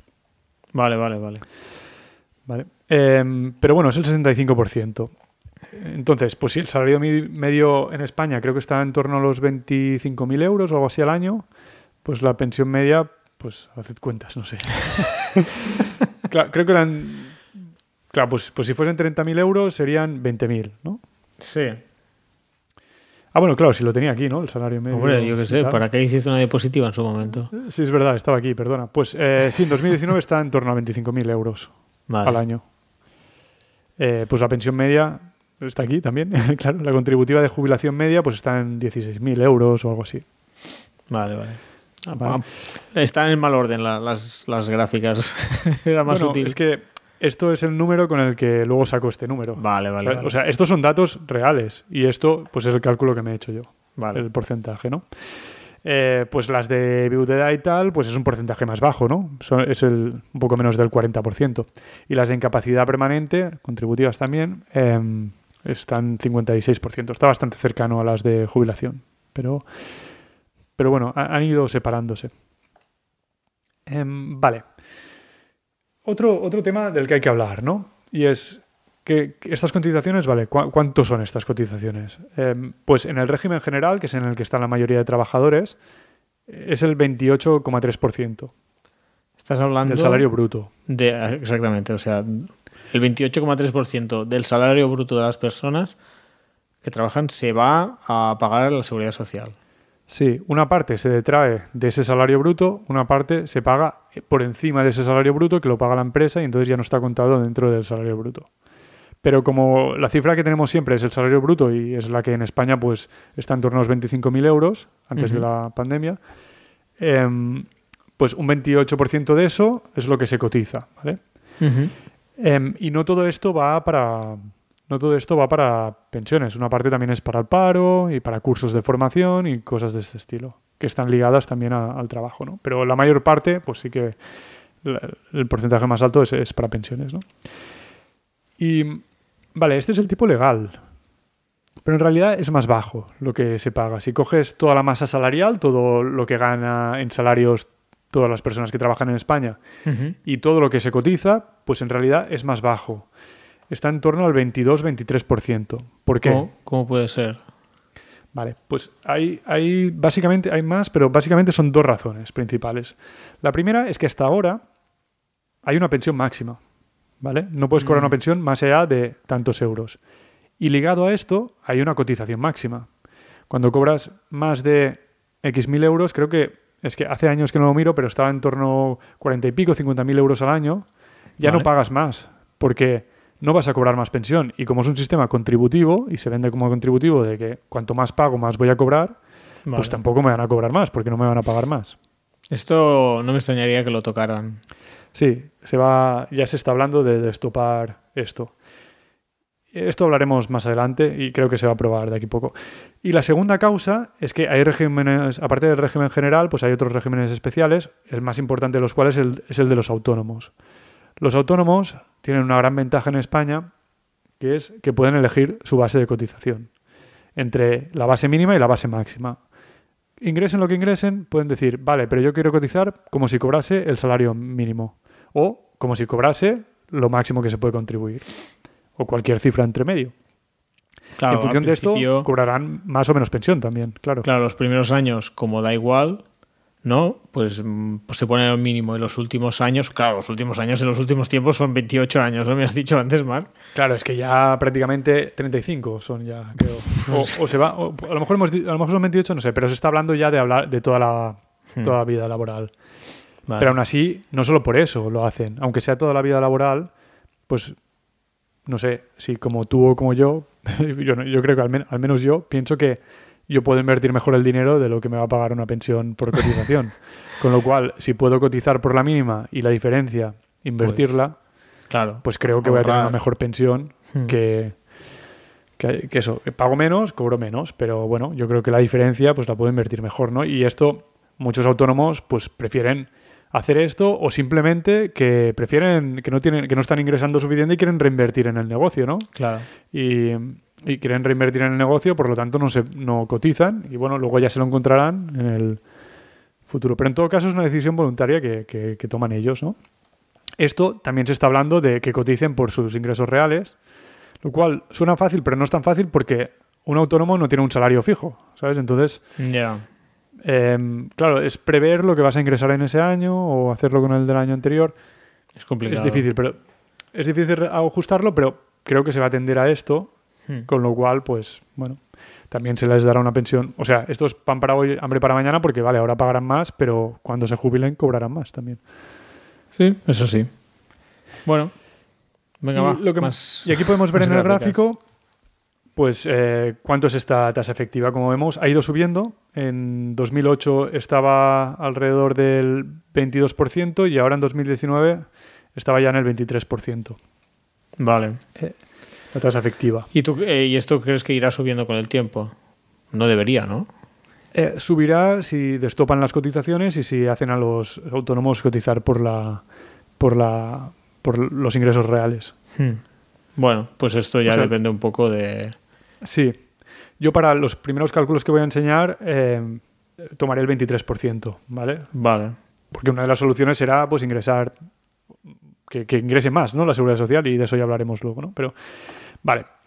Entonces aquí simplemente tengo una diapositiva, si queréis, como he dicho, está en el enlace, podéis descargarosla y veis cómo están todas las todas las hipótesis, pero más o menos de todas ya hemos ido hablando. Son hipótesis en general bastante optimistas. Bueno. o sea, son pesimistas en, en tanto que significado, pero son muy optimistas en tanto que números. Exacto, son, son optimistas en el sentido que va- tienden a cuadrar más las cuentas de lo que posiblemente las logren cuadrar. Son optimistas para la sostenibilidad del sistema. Vale. Y aún así, pues vamos a ver que habrá problemas, ¿no? Vamos a tener problemas, ¿eh? Aquí. ¿Quieres que te las lea yo, Marc, que respiras un poco? Que hoy... Bueno, si quieres, si quieres Bueno, no, hablar un las- poco. Te Es que no he escrito mucho texto y es difícil, ¿no? Vale, no, entonces nada. Dale, dale. Aquí básicamente lo que vemos es, primero, en 2019, cómo están las, las pensiones. Hay, hay tres barritas para cada año. Una es la incapacidad permanente, todas contributivas, ¿eh? Sí. Eh, la incapacidad permanente, la de jubilación y la de viudedad, ¿no? Eh, y estos son, y lo que vemos es la tasa de reemplazo, es decir, Vale, Habíamos sí. dicho que en 2019 nos vamos a centrar, vamos a comentar 65. solo Sí. Vamos a comentar solo las de jubilación, ¿vale? Porque es las que a lo mejor le interesa a más gente. El resto eh, he considerado que la relación entre ellas se mantenía constante, con lo cual, pues ya lo vamos viendo y si queréis veis la diapositiva, pero vamos a hablar de las de, de jubilación, contributivas de, de jubilación. Pues em, estaban en el 65% en 2019, hemos dicho, o más o menos. ¿Cómo se quedará según este gráfico en, en los años 50? Madre mía. Pues alrededor del 35%. Pero. Es decir, que la pensión media eh, será más o menos, si todo sigue de esta forma, que en muchas cosas será bastante optimista, como hemos visto. Pero esto estás Eh, contando que se, se van cuadrando las cuentas. Claro, claro, para que se cuadren las cuentas, y hombre, tendrán que tender a cuadrarse, porque a lo mejor no las cuadrarán del todo, pero no pueden seguir, o sea, si ya el déficit estaba en 20.000 millones al año ahora, en 2050 es que a lo mejor estaría en, no sé, 50, 60, 70 mil millones, es que ya son porcentajes del PIB muy altos. Claro. Claro, no puede Eh, ser. va a tener que tender a cuadrarse. A lo mejor no se cuadran del todo, pero bueno, para que se cuadrasen del todo, pues tendrían que bajar al 35. Y a lo mejor no, no baja al 35, pero lo que tenemos claro es que el 65 no va a ser. Bueno, para recordar a los oyentes, pues si se han perdido, esto implicaría que cobrarías un 35% de, del salario medio. Bueno, co- así haciendo trampa, pues si cobrabas 2.000 antes de jubilarte, pues que cobraríais unos 700 euros. Bueno, sí, no- exactamente así, porque esto es la pensión media entre Sí, el salario sí. medio, ¿no? sí, Entonces, claro, pero es que cuesta puede calcular ser esto. que empieces cobrando un porcentaje más alto, pero si los salarios siguen subiendo más de lo que sube tu pensión, Hmm, pues entonces irás perdiendo capacidad, ¿no? claro. Pero vamos, si ahora te jubilabas, creo que ahora te jubilas más o menos con el de media un 70-80% de tu último sueldo, Sí. que es un poco más alto que esta tasa de reemplazo. Pues en lugar de esto, pues a lo mejor te estarías jubilando con el 40-45% de tu último sueldo. Eso es mucho poco. Bueno, pues mira, no sé, Pues ya cada, cada cual uno. lo- Luego veremos una diapositiva para ver distintos países que tienen las cuentas un poco más cuadradas y veremos que es más bien lo normal. Pero, bueno, eh, otro, otro tema que hay aquí en el gráfico. Vale, si quisiéramos mantener las tasas de reemplazo de 2010... Bueno, espera, primero aclarar una cosa. Esto no significa, por sí, que las pensiones vayan a tener que bajar. Es decir, si los salarios suben muchísimo, las pensiones podrán mantenerse o incluso seguir subiendo. O sea, esto Vale. puede pasar. Pero la forma con la que pensamos normalmente, con la que tenemos previsiones, es, vale, si yo ahora estoy cobrando más, o sea, no importa si estoy cobrando, si el salario medio son 10.000 euros o son 100.000. Yo, la relación es entre lo que cobras cuando estás trabajando y lo que vas a cobrar cuando, cuando te jubiles, ¿sabes? Es decir, si han subido mucho Vale. tu, tu sueldo, también perderás mucho. O sea, en proporción perderás lo mismo cuando te jubiles. Bueno, por eso es un tanto por ciento. Al final Claro. no es importante que suba o baje, porque quizás lo importante es lo que cobrabas antes y lo que pasas a cobrar después de los, cuando dejas de trabajar, ¿no? No. Para tener, si tú, o sea, el tema es que si quieres mantener el nivel de vida que, man- que tenías antes de jubilarte, pues Bueno, tendrás que tener una jubilación, un- una pensión parecida a, a lo que gastabas Claro, antes. Y si gastabas el 100% del 35%, sueldo. Pues tendrá que ser parecida a tu sueldo. Hmm. Pero esto no significa que no puedan ser los pensionistas del futuro mucho más, con rentas mucho más altas que los de la actualidad, porque si los salarios, si la productividad su- sube muchísimo y hombre, Bueno. es previsible que, va- que vaya subiendo, pues las pensiones también subirán. Pero igualmente la bajada en renta que tendrás cuando te jubiles, pues será mayor de lo que es ahora. Vale. Vale, vale, vale.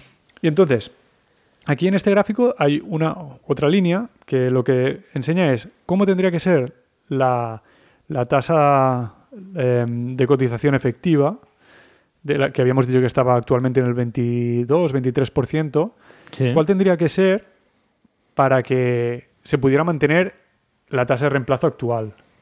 Teniendo en cuenta que se mantiene to- toda esa gente trabajando, que hay toda esta inmigración y todo esto, ¿eh? todo el resto igual, ¿no? Pues si en los años 50 quisiéramos mantener, cuadrar las cuentas y mantener ese 65% de la tasa de reemplazo, la tasa efectiva de jubilación tendría que de cotización, perdón, tendría que pasar no lo tengo aquí. Tendría que pasar de este 22-23% a un 44-45%. ¿Qué significa? complicado, 40 y- más del 40% del salario bruto. Buf. Vale, vale. es una vale. locura.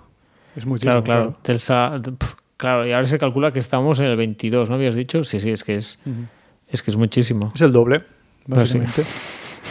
Ni más ni menos. Es el doble. Y una parte la, conseguir- la conseguirán seguramente destopando las cotizaciones y que paguen más los que los que los que siguen cobrando más pagarán más y luego no tendrán derecho a una jubilación más alta, que esto es un poco Bueno, esto es un clásico, fraude, ¿no? ¿no? Que lo paguen los ricos. Ya está. Sí, pero hasta ahora se mantenía la apariencia de que el sistema era contributivo, ¿sabes? Eh, Ajá. ahí ya esto quiebra totalmente porque ya no es contributivo, estoy pagando más pero no cobraré más.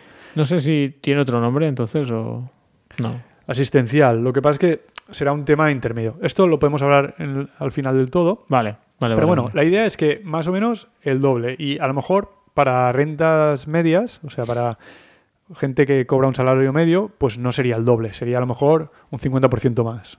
Pero aún así, pues bueno, son bastantes miles de euros al cabo del año. Sí, sí, sí. Y, y yo creo que si empiezan a, su- a hacer- a subir esas cotizaciones tanto, pues también habrá gente que se queje, ¿no? Y, y dirá, no, que lo paguen las empresas. Vale, pero pues las empresas tendrán que bajar, pues que te pagar sueldos más bajos o eh, recortar de otra forma, ¿no? O se destruirá empleo, con lo cual ya no cumpliremos el, el- el- esta tasa de actividad, ¿no? Perdón, tasa de empleo. Claro. Y luego, otra cosa que se dice siempre y que creo que se va a aplicar ya, si no se ha aplicado ya, a lo mejor cuando estéis oyendo este, este podcast ya se ha hecho, es decir, vale, pero las pensiones de viudedad y orfandad, ¿por qué tienen que estar aquí en la seguridad social? Si no es el que ha estado contribuyendo, ¿no? Y es verdad, pero al final era parte del pacto. O sea, a ti te hacían un pacto, pagas un seguro que si te mueres, la otra persona va a poder cobrar, o tus Claro. hijos, una Sí. parte. Entonces, bueno, y, y- y estamos hablando de las contributivas, las que no, la parte que no es contributiva, que es asistencial, de, pues esta ya se pagaba aparte, ya no Hmm. estaba aquí. Pero ahora lo que dicen es que estas también hay que sacarlas porque no tiene ningún sentido que, que estén aquí, ¿no? Vale, saquémoslas, pero entonces se tendrán que pagar de otra forma.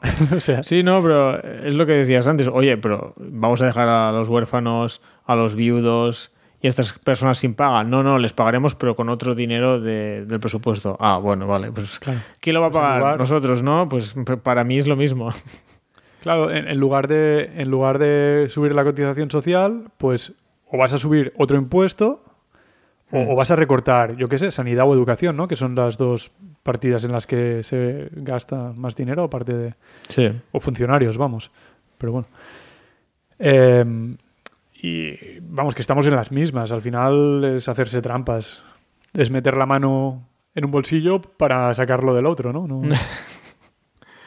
Sí, sí. Digo, y esto dices que lo quieren cambiar ahora, ha salido. Sí, esto ya está, se, se va a hacer casi seguro. Casi seguro. Pero bueno, pues, pues habrá pasar en el agujero a otro lado.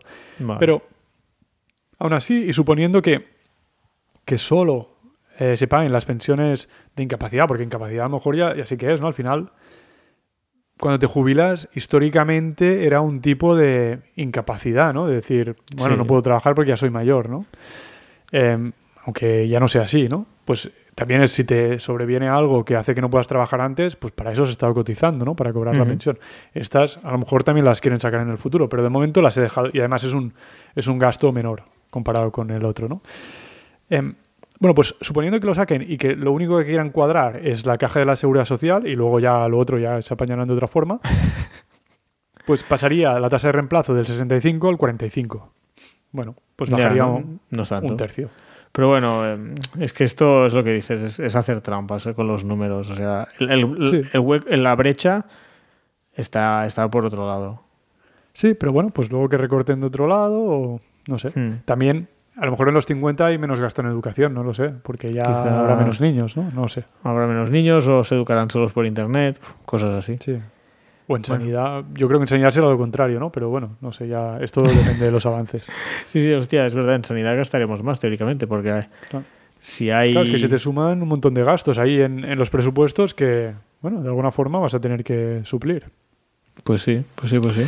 Vale, y alternativamente, si no queremos rebajar las pensiones a este 45% de tas- del salario medio, pues lo que habría que subir es la tasa efectiva de cotización del 20, del 23, ¿no? Que decíamos ahora, pues a un 30 y algo. Un 30 y Vale. algo por ciento del salario bruto. Bueno, claro, haciendo trampas los números no son tan malos. Y luego decíamos, pero esto es mucho o es poco. A ver, vamos, vamos a ver otros países. Mira, esta tabla no la he actualizado, es, de las, es lo único que ya me he cansado y Hombre, he hecho. es que aquí hay curro, ¿eh? Bueno, por eso hemos tardado un poco más en... porque claro, lo hice hace tres años, no recordaba cómo funcionaban bien los Excel, tener que ir buscando todo, las fuentes. Bueno, Bueno, ya lo pone ¿eh? abajo, Fuentes 2018. sí, esta sí. Esta, pues aquí tenemos la- estas tasas de reemplazo. Bueno, a lo mejor no están calculadas exactamente con la misma fórmula, pero por eso también he añadido España, como podéis ver aquí. Vale. Eh, en España, eh, bueno, estos son tres fuentes distintas, dos son de, de la Comunidad Europea y, y o- y otras de, de la OCDE. Em, y lo que vemos es que aquí tenemos prácticamente todos los países, no, no todos los países, pero muchos de los países de la OCDE. Solo hay uno, Luxemburgo, que tenga la tasa de reemplazo más alta que España. Que está alrededor del 75-80%. ¿En serio depende estamos de- los segundos? Depende de cómo se calcule. Claro, mm, recuerdo, tasa de reemplazo es como dividías lo que cobras como pensionista con lo que, con lo que cobrabas antes de jubilarte. Pero la media. En concreto, sí, Pero la media. O sea, salario, Sí, o sea, pensión media entre salario medio. Vale, exactamente. Pues en Luxemburgo está cerca del 80%, es que depende de la fuente porque lo calculan de formas distintas. En España eh, está alrededor del 65-70, ¿no? Que ya es más o menos lo que, lo que había dicho yo. sí. Algunos lo calculan un poco más alto porque será, bueno, un poco distinto, pero vamos, que todo está relacionado. Si la fórmula es consistente entre países, así que... lo- la Curiosamente luego va. Italia y Portugal y Grecia. Sí, sí, sí. Curiosamente. 2000 en 2017-2018, exacto. Pero ya están. Grecia ya empieza a estar a cierta distancia. Está, ya, ya las recortaron cuando tuvieron la crisis. Sí. Y está. Porque creo que era el que las tenía más altas. Más altas en proporción al salario medio, insistimos. ¿eh? O Sí, sí, si- sí. Pero si vemos la, la Unión Europea, por ejemplo, la, la media de, la- de los 28 países, pues está por debajo del 50%. Alrededor del 50%, según como lo calcules. Es mucho más baja que, que España, ¿no? Y, Sí, sí, sí. Bueno, y en Suecia, y en Suecia, que es donde estoy yo, pues está tam- alrededor del 40. vale. Pero claro, es que depende de a quién escuches, porque según Sí. el AEC, Es que creo que, que, que hay uno de estos de estas fuentes que, claro, esto lo hice hace tres años y no, no recuerdo bien, que tenía en cuenta también la parte privada. La parte privada. de la vale, eso es trampa.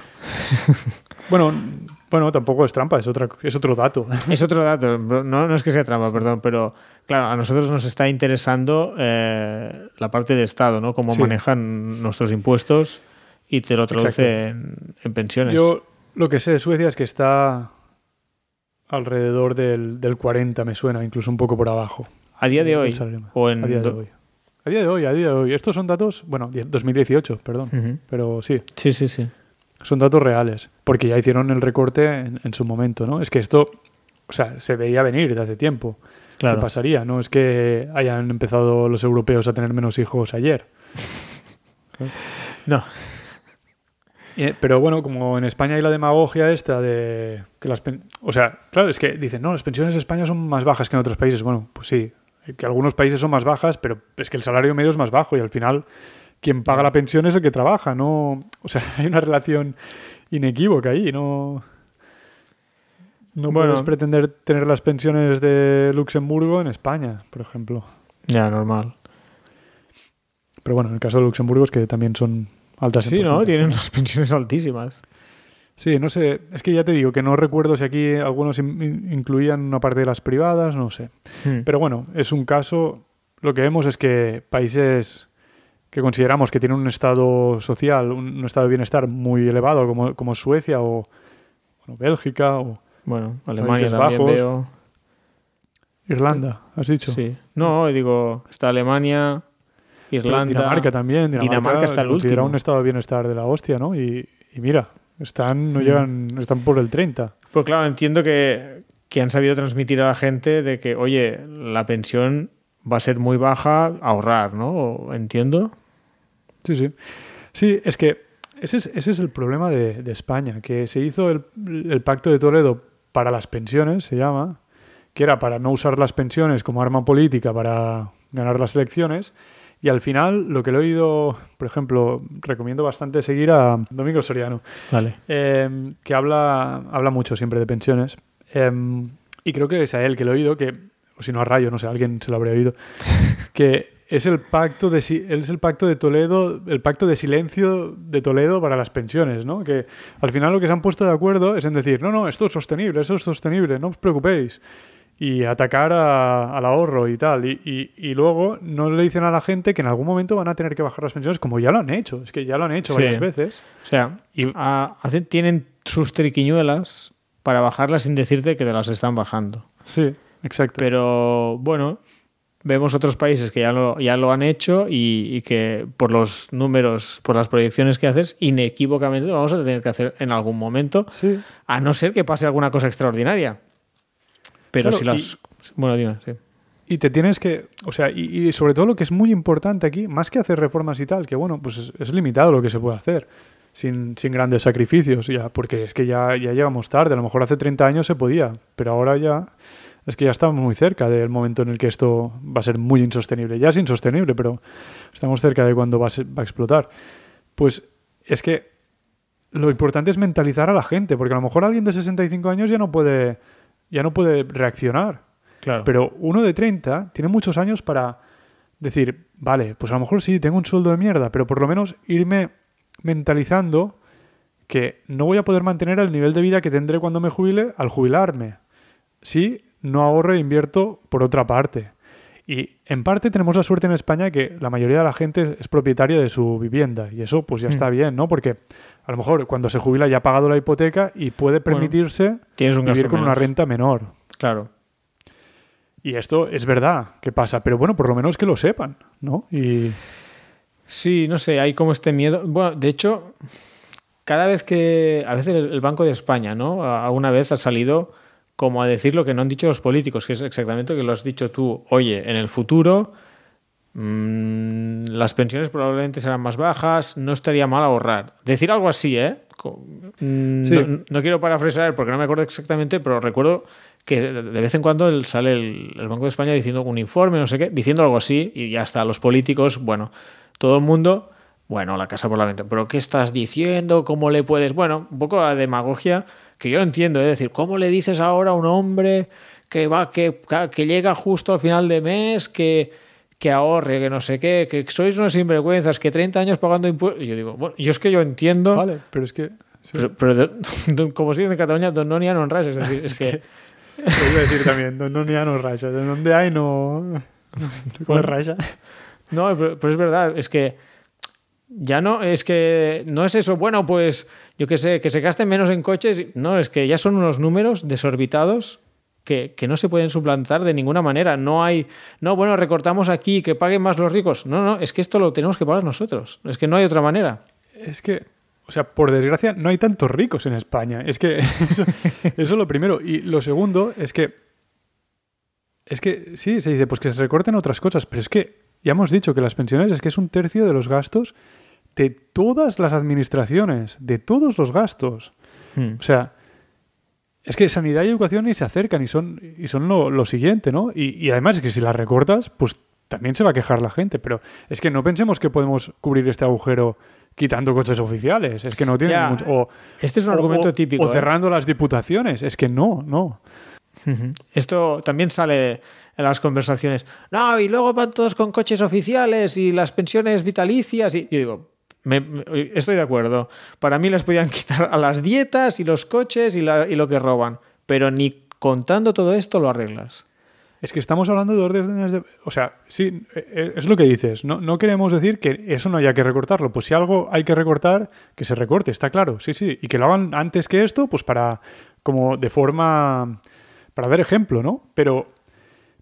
Pero es que estamos hablando de órdenes de magnitud muy distintos, mu- muy, superiores. Es que Hay no- muchos ceros. es que con eso no pagarían ni, ni un mes de pensiones. Es que no. No, no, no. La gente no, es muy, no ha mirado nunca los presupuestos. Yo creo que el problema también es que son números estratosféricos. Y yo te hablo de miles de millones y, y yo ya desconecto y entiendo que es mucho dinero. Y el mucho dinero de. No, es que este robó tantos miles de millones, me parece el mucho dinero de las pensiones. Y dices, oye, pues que pague más, que Google no paga impuestos. Ah, pues si lo paga ya lo tengo todo arreglado. Y no, es que son. Si los, los pones una libreta y te pones a sumar, dices, vale, aquí, aquí tenemos un problema. sí, sí, sí es que estamos. No sé si tengo aquí. No, aquí no, no, tengo, no tengo los números, pero es que, bueno, pues Claro, no tengo los números porque no sé qué salarios medios habrá entonces, ¿no? Pero hmm. eh, sí, sí, es que estamos hablando de a lo mejor un 40 o más por ciento de, todos los ingresos que tiene el Estado, ¿no? Y, con y, aparte tienen que pagar otras cosas importantes que tampoco podemos recortar, ¿no? O, bueno, o echamos a todos los funcionarios, es que tampoco, también habrá gente que se queje, ¿no? De, esto. pero, pero se suele hablar de recortar cosas que sí, que moralmente dices a lo mejor eso hay que recortarlo antes, pero que son que en porcentaje del gasto son minucias y a lo mejor si lo juntas todo, pues algo conseguirás. Sí, estoy de acuerdo, hagámoslo. Pero bueno, eh, con eso no lo solucionas.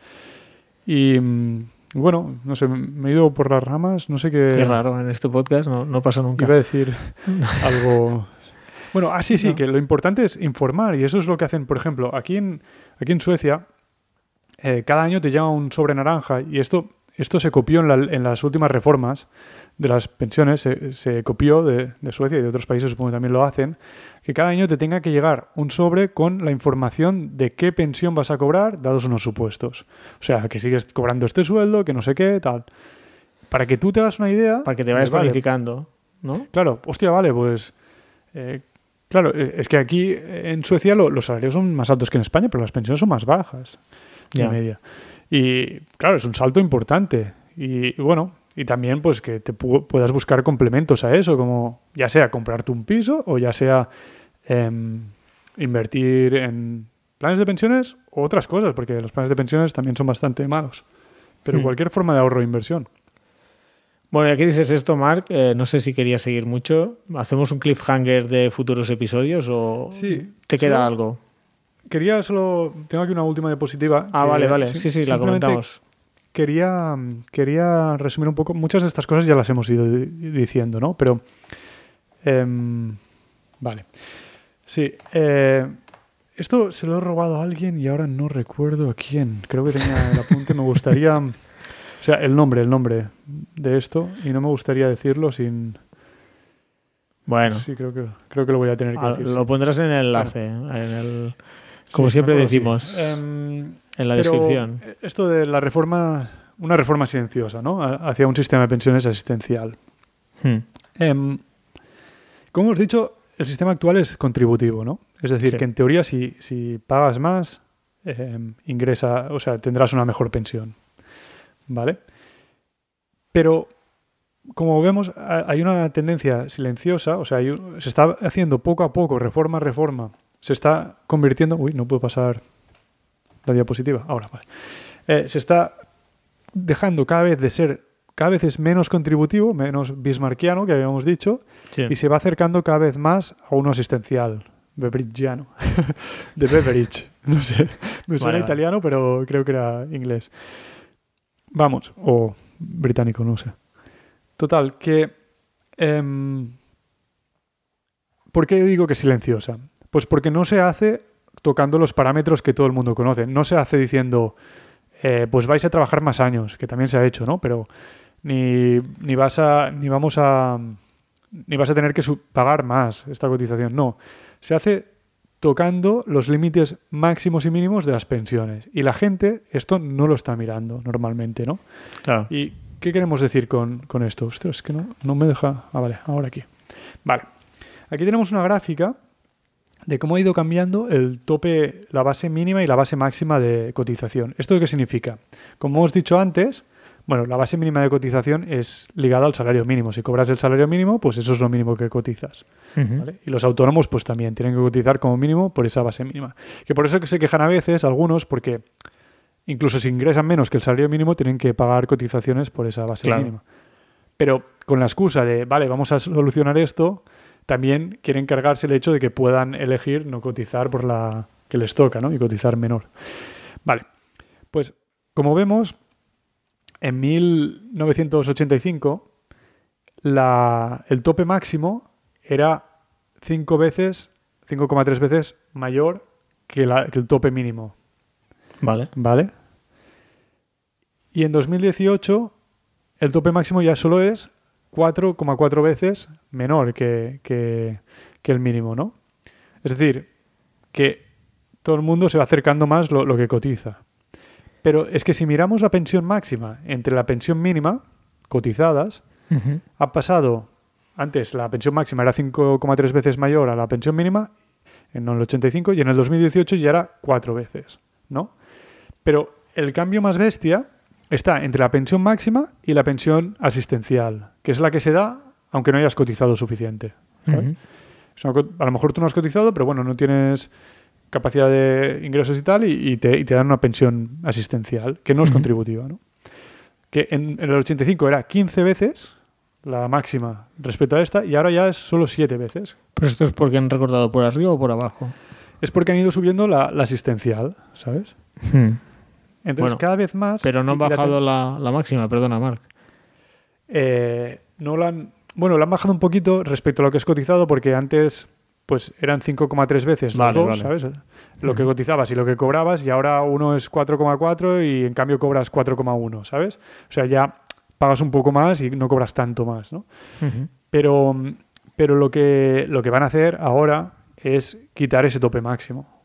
Van a quitar ese tope máximo, vas a cotizar por, lo que, por tu salario bruto entero, pero en cambio la pensión Vale. máxima la van a mantener fija.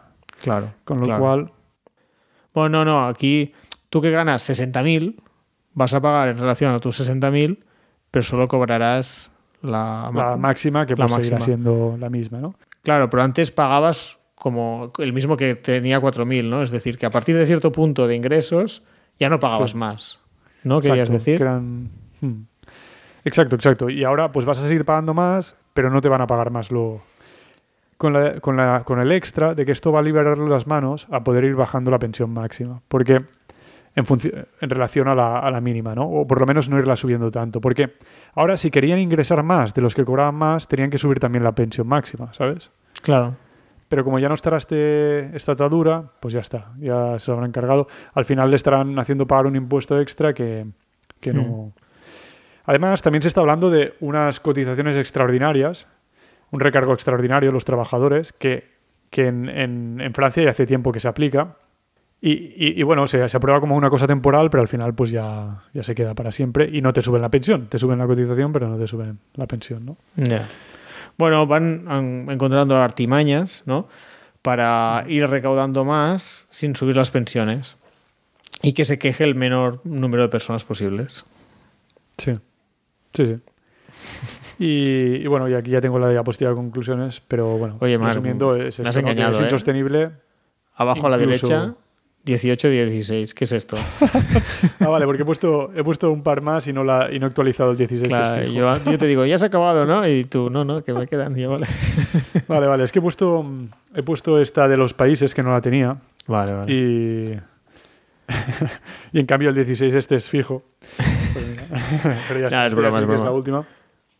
Em, eso, que, que aun con todas las reformas aprobadas no es sostenible el sistema, así que van a tener que seguir aplicando reformas, aún con hipótesis súper optimistas, ¿no? Y, y la tentación pues será pues a eliminar todos estos coeficientes, ¿no? De hecho ya, ya se ha dicho que se va a hacer, con lo cual pues van a seguir revalorizando las pensiones con el IPC, que esto no lo encuentro mal, pero entonces tienes que recortar por otro lado, ¿no? Tienes que recortar más la pensión inicial. Y, bueno, y con distintas tretas como las que hemos ido hablando.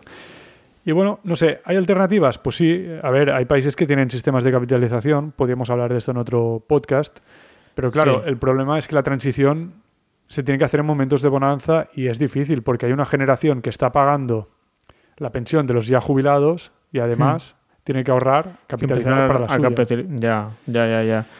Es que es lo que creo que lo has dicho la primera hora de programa, que hubo un momento que hubiera sido buen momento, ¿no? Finales de los 90, principios del 2000, que había superávit, se empezó a ahorrar, eh, quizá se planteó la, la oportunidad de hacerlo, pero se desestimó por lo que sea, porque claro, en esos años veías que te sobraba dinero y todo, ah, vamos sobrados. Y entonces, si todo sigue igual, todo perfecto. Y de repente es un, ups, ahora hubiera ido bien Hmm. haber, haber pasado a un sistema de capitalización individual. Y aún así, Ya. y aún así no es garantía ninguna, ¿eh? Porque No, no, bueno. piensa que tú puedes hacer el cambio con todo el sacrificio de décadas, porque esto hay que hacerlo progresivamente, y que luego te llegue un gobierno populista, como pasó en Argentina, y diga, vale, pues no, ahora ponemos uno de reparto, todas las capitalizadas me las quedo para pagar pensiones. Y te reconozco una pensión en el futuro, con lo cual absorbes todo ese dinero para pagar las pensiones de hoy, y luego en el futuro pues ya, ya verás. es por eso, ¿Esto pasó en Argentina? ¿Qué año? sí, no lo sé. Hostia, tú, qué putada. Bueno, a ver, yo también lo entiendo, ¿no? Si... Lo, lo que pasa es que supongo que esto siempre pasa, ¿no? De repente el, Estado va mal y tira del dinero que, que tiene por ahí. Pero, Pero que no es claro, suyo, o sea, esto eran no unas suyo, cuentas claro. que estaban a nombre de cada persona concreta, claro. Ya, ya. Pero el problema es que llevaban el nombre que eran para la pensión, ¿sabes? Y entonces pues dije, no, no, si te reconozco que te voy a pagar esto, lo que has cotizado te lo voy a pagar en pensiones, no te preocupes. pues eh, que eso lo que digo es que lo que hay que decir a la gente es ahorrad lo que podáis y a los políticos decirle, eliminad barreras para el ahorro, porque es que se pone muy difícil, ¿no?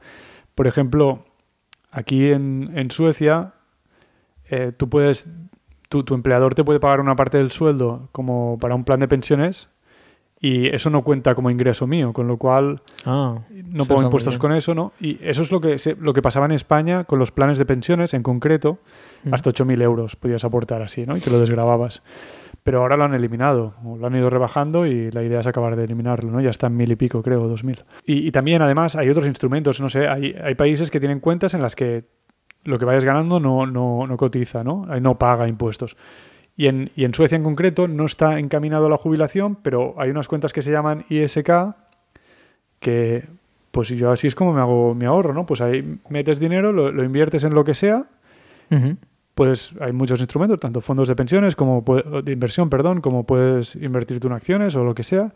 Y, y eso paga un impuesto fijo de alrededor del 0,4% sobre el total que tienes, pero los beneficios no pagan y cuando los saques tampoco, ¿no? Pero se está Wow. incentivando que la gente ahorre. Al final, ese dinero ya ha pagado impuestos cuando lo he Claro. cobrado. Claro. Em, y estás haciendo que la gente pues, pues ahorre y, tenga más previsión, ¿no? Pero si vas poniendo palos en las ruedas a todo para que no se pueda hacer esto, pues, pues la gente no ahorra y además es que creo que muchos políticos están interesados en que la gente no ahorre porque entonces dependen de ellos, de lo que les den de pensión, ¿no? Ya. mm, no sé, esto al, al final no sabes si es mala fe o incompetencia, pero sí que sí que veo un movimiento de mm, fuliros la pasta tranquilos, que aquí está Papa Estado para velar por vosotros si algún día os quedáis sin empleo. Yo creo que hay un poco esta mentalidad de gastar, gastar, gastar, bueno, no sé, seguro. Es que el político de turno tiene un poder brutal sobre ti. Si estás jubilado, ya no puedes volver a trabajar, porque a lo mejor, pues Claro. ya tienes, a lo mejor a los 65 sí que podías, pero habrá una edad que, que a lo mejor ya no puedas. Y la pensión depende de, de lo que decida él. Y si no tienes ningún otro ingreso o posible ingreso, pues estás vendido totalmente. Y votarás al que te diga que te va a subir la pensión. Aunque no te guste. Aunque haya pactos cosas, de. Toledo y cosas, ¿no? No sé, es una situación difícil. eh, pero bueno, eh, la idea es ahorrad lo que podáis. Ya sé que los sueldos pues, son bajos. Mucha gente es verdad, pero también hay gente que tiene sueldos aceptables. Pues al final, si la media está en 25.000 euros en España, pues hay mucha gente que vive con menos de eso. Pues si tienes un salario medio, pues puedes intentar vivir como alguno de esas personas que viven con menos, ¿no? Sí, bueno, esto ya es muy personal, pero creo que muchas personas tienen la cultura de mm, tanto tengo, tanto me gasto. Y bueno, esto va mucho por tu entorno, ¿eh? Yo, yo por ejemplo, em, yo por ejemplo no, pero sí que he ido creciendo y conociendo a más personas y me, me sorprende de muchas personas que viven al día ganando mucho dinero. Y es esta mentalidad de no, no, no, ya cobraré la pensión seguro, tal, no sé qué. Bueno, sí, seguro, algo cobrarás. Lo que decía Marc al principio, seguro ni, ni un extremo ni el otro cobrarás, pero seguramente poco. Entonces, ahorrar no está de más. Es que es- eso que has dicho es la clave, yo creo, ¿eh? que, eh, van adaptando su- sus gastos a sus ingresos, incluso más, ¿no? Pero Mm. eh, es verdad, puede ser que ahora alguno de vosotros me esté escuchando y esté con el salario mínimo, incluso no trabaje a tiempo completo y, y a lo mejor pues esté ingresando 500 euros al mes porque está trabajando media jornada y, y lo que sea, ¿no? Y con el salario mínimo. Vale. Es verdad, probablemente esa persona pues no, no pueda ahorrar, es verdad. Pero, o sea, aquí la táctica está a la que llegas a un, a un sueldo que ya te permite vivir normalmente, o sea, pagar tus gastos básicos.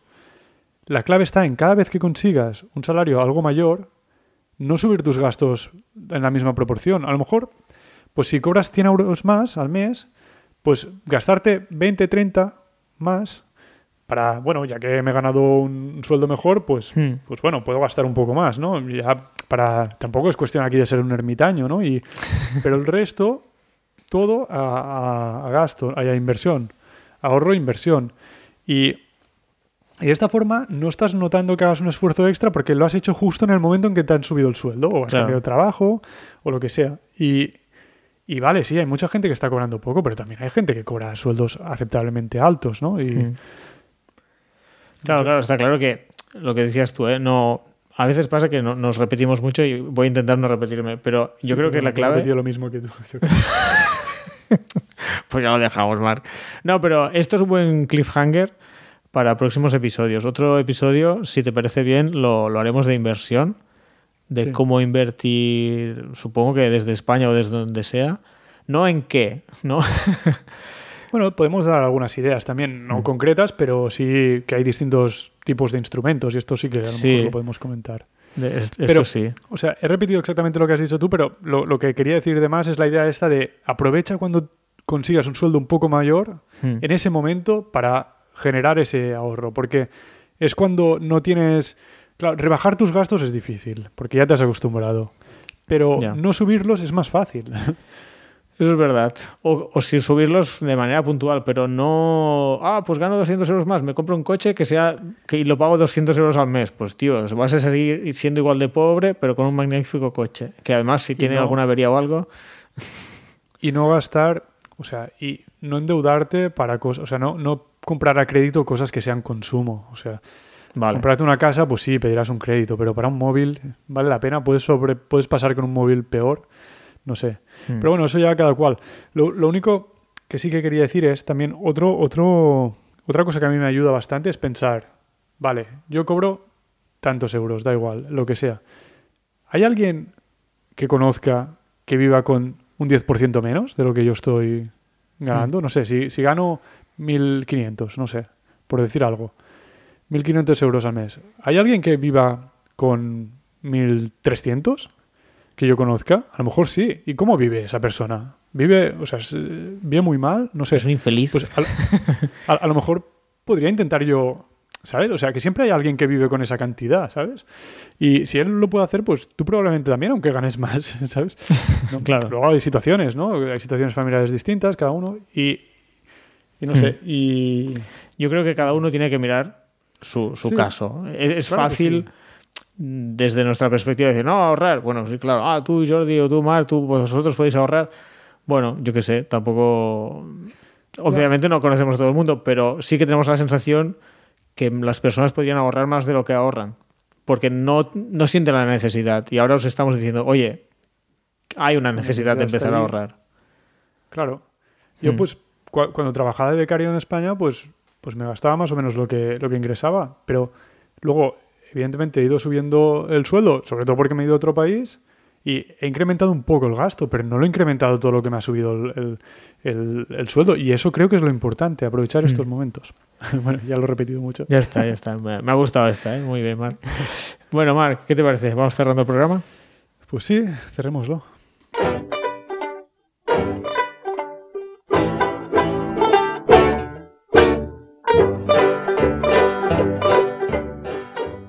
Bueno, chicos, ya sabéis, eh, somos Mark y Jordi, de a lo que íbamos, por si alguien se había olvidado qué cojones estaba escuchando. Después de la chapa. Vaya chapa hoy, nos hemos quedado tranquilos. Y encima, súper catastrofista, ¿eh? Del palo, "Buah, me, voy a, me voy a dormir y a llorar. Hay No. soluciones, hay soluciones. Las Sí, daremos sí. En, en siguientes episodios. Pero haceros la idea. sí, sí. Y ya sabéis, por favor, eh, si queréis apoyar este canal, pues nada, lo recomendáis, le dais al like, comentar, estas tonterías que siempre se dice, a nosotros no, nos ayuda, supongo. Ayuda muchísimo, sí, sí. Los algoritmos allí ayudan muchísimo y sobre todo si lo recomendáis a gente que le pueda interesar, eso es lo que más nos ayuda. Sí, sí, así que ya sabéis, eh, darle al like, suscribiros estas historias y, compartirlo, ¿vale? Bueno, Marc, muchísimas gracias, como siempre. Hoy te has currado la presentación, así que enhorabuena, ¿eh? me, ha encantado. Pues muy bien, pues gracias a ti y nos vemos en la próxima. Gracias a todos por escucharnos. Hasta la próxima. Venga, que vaya bien.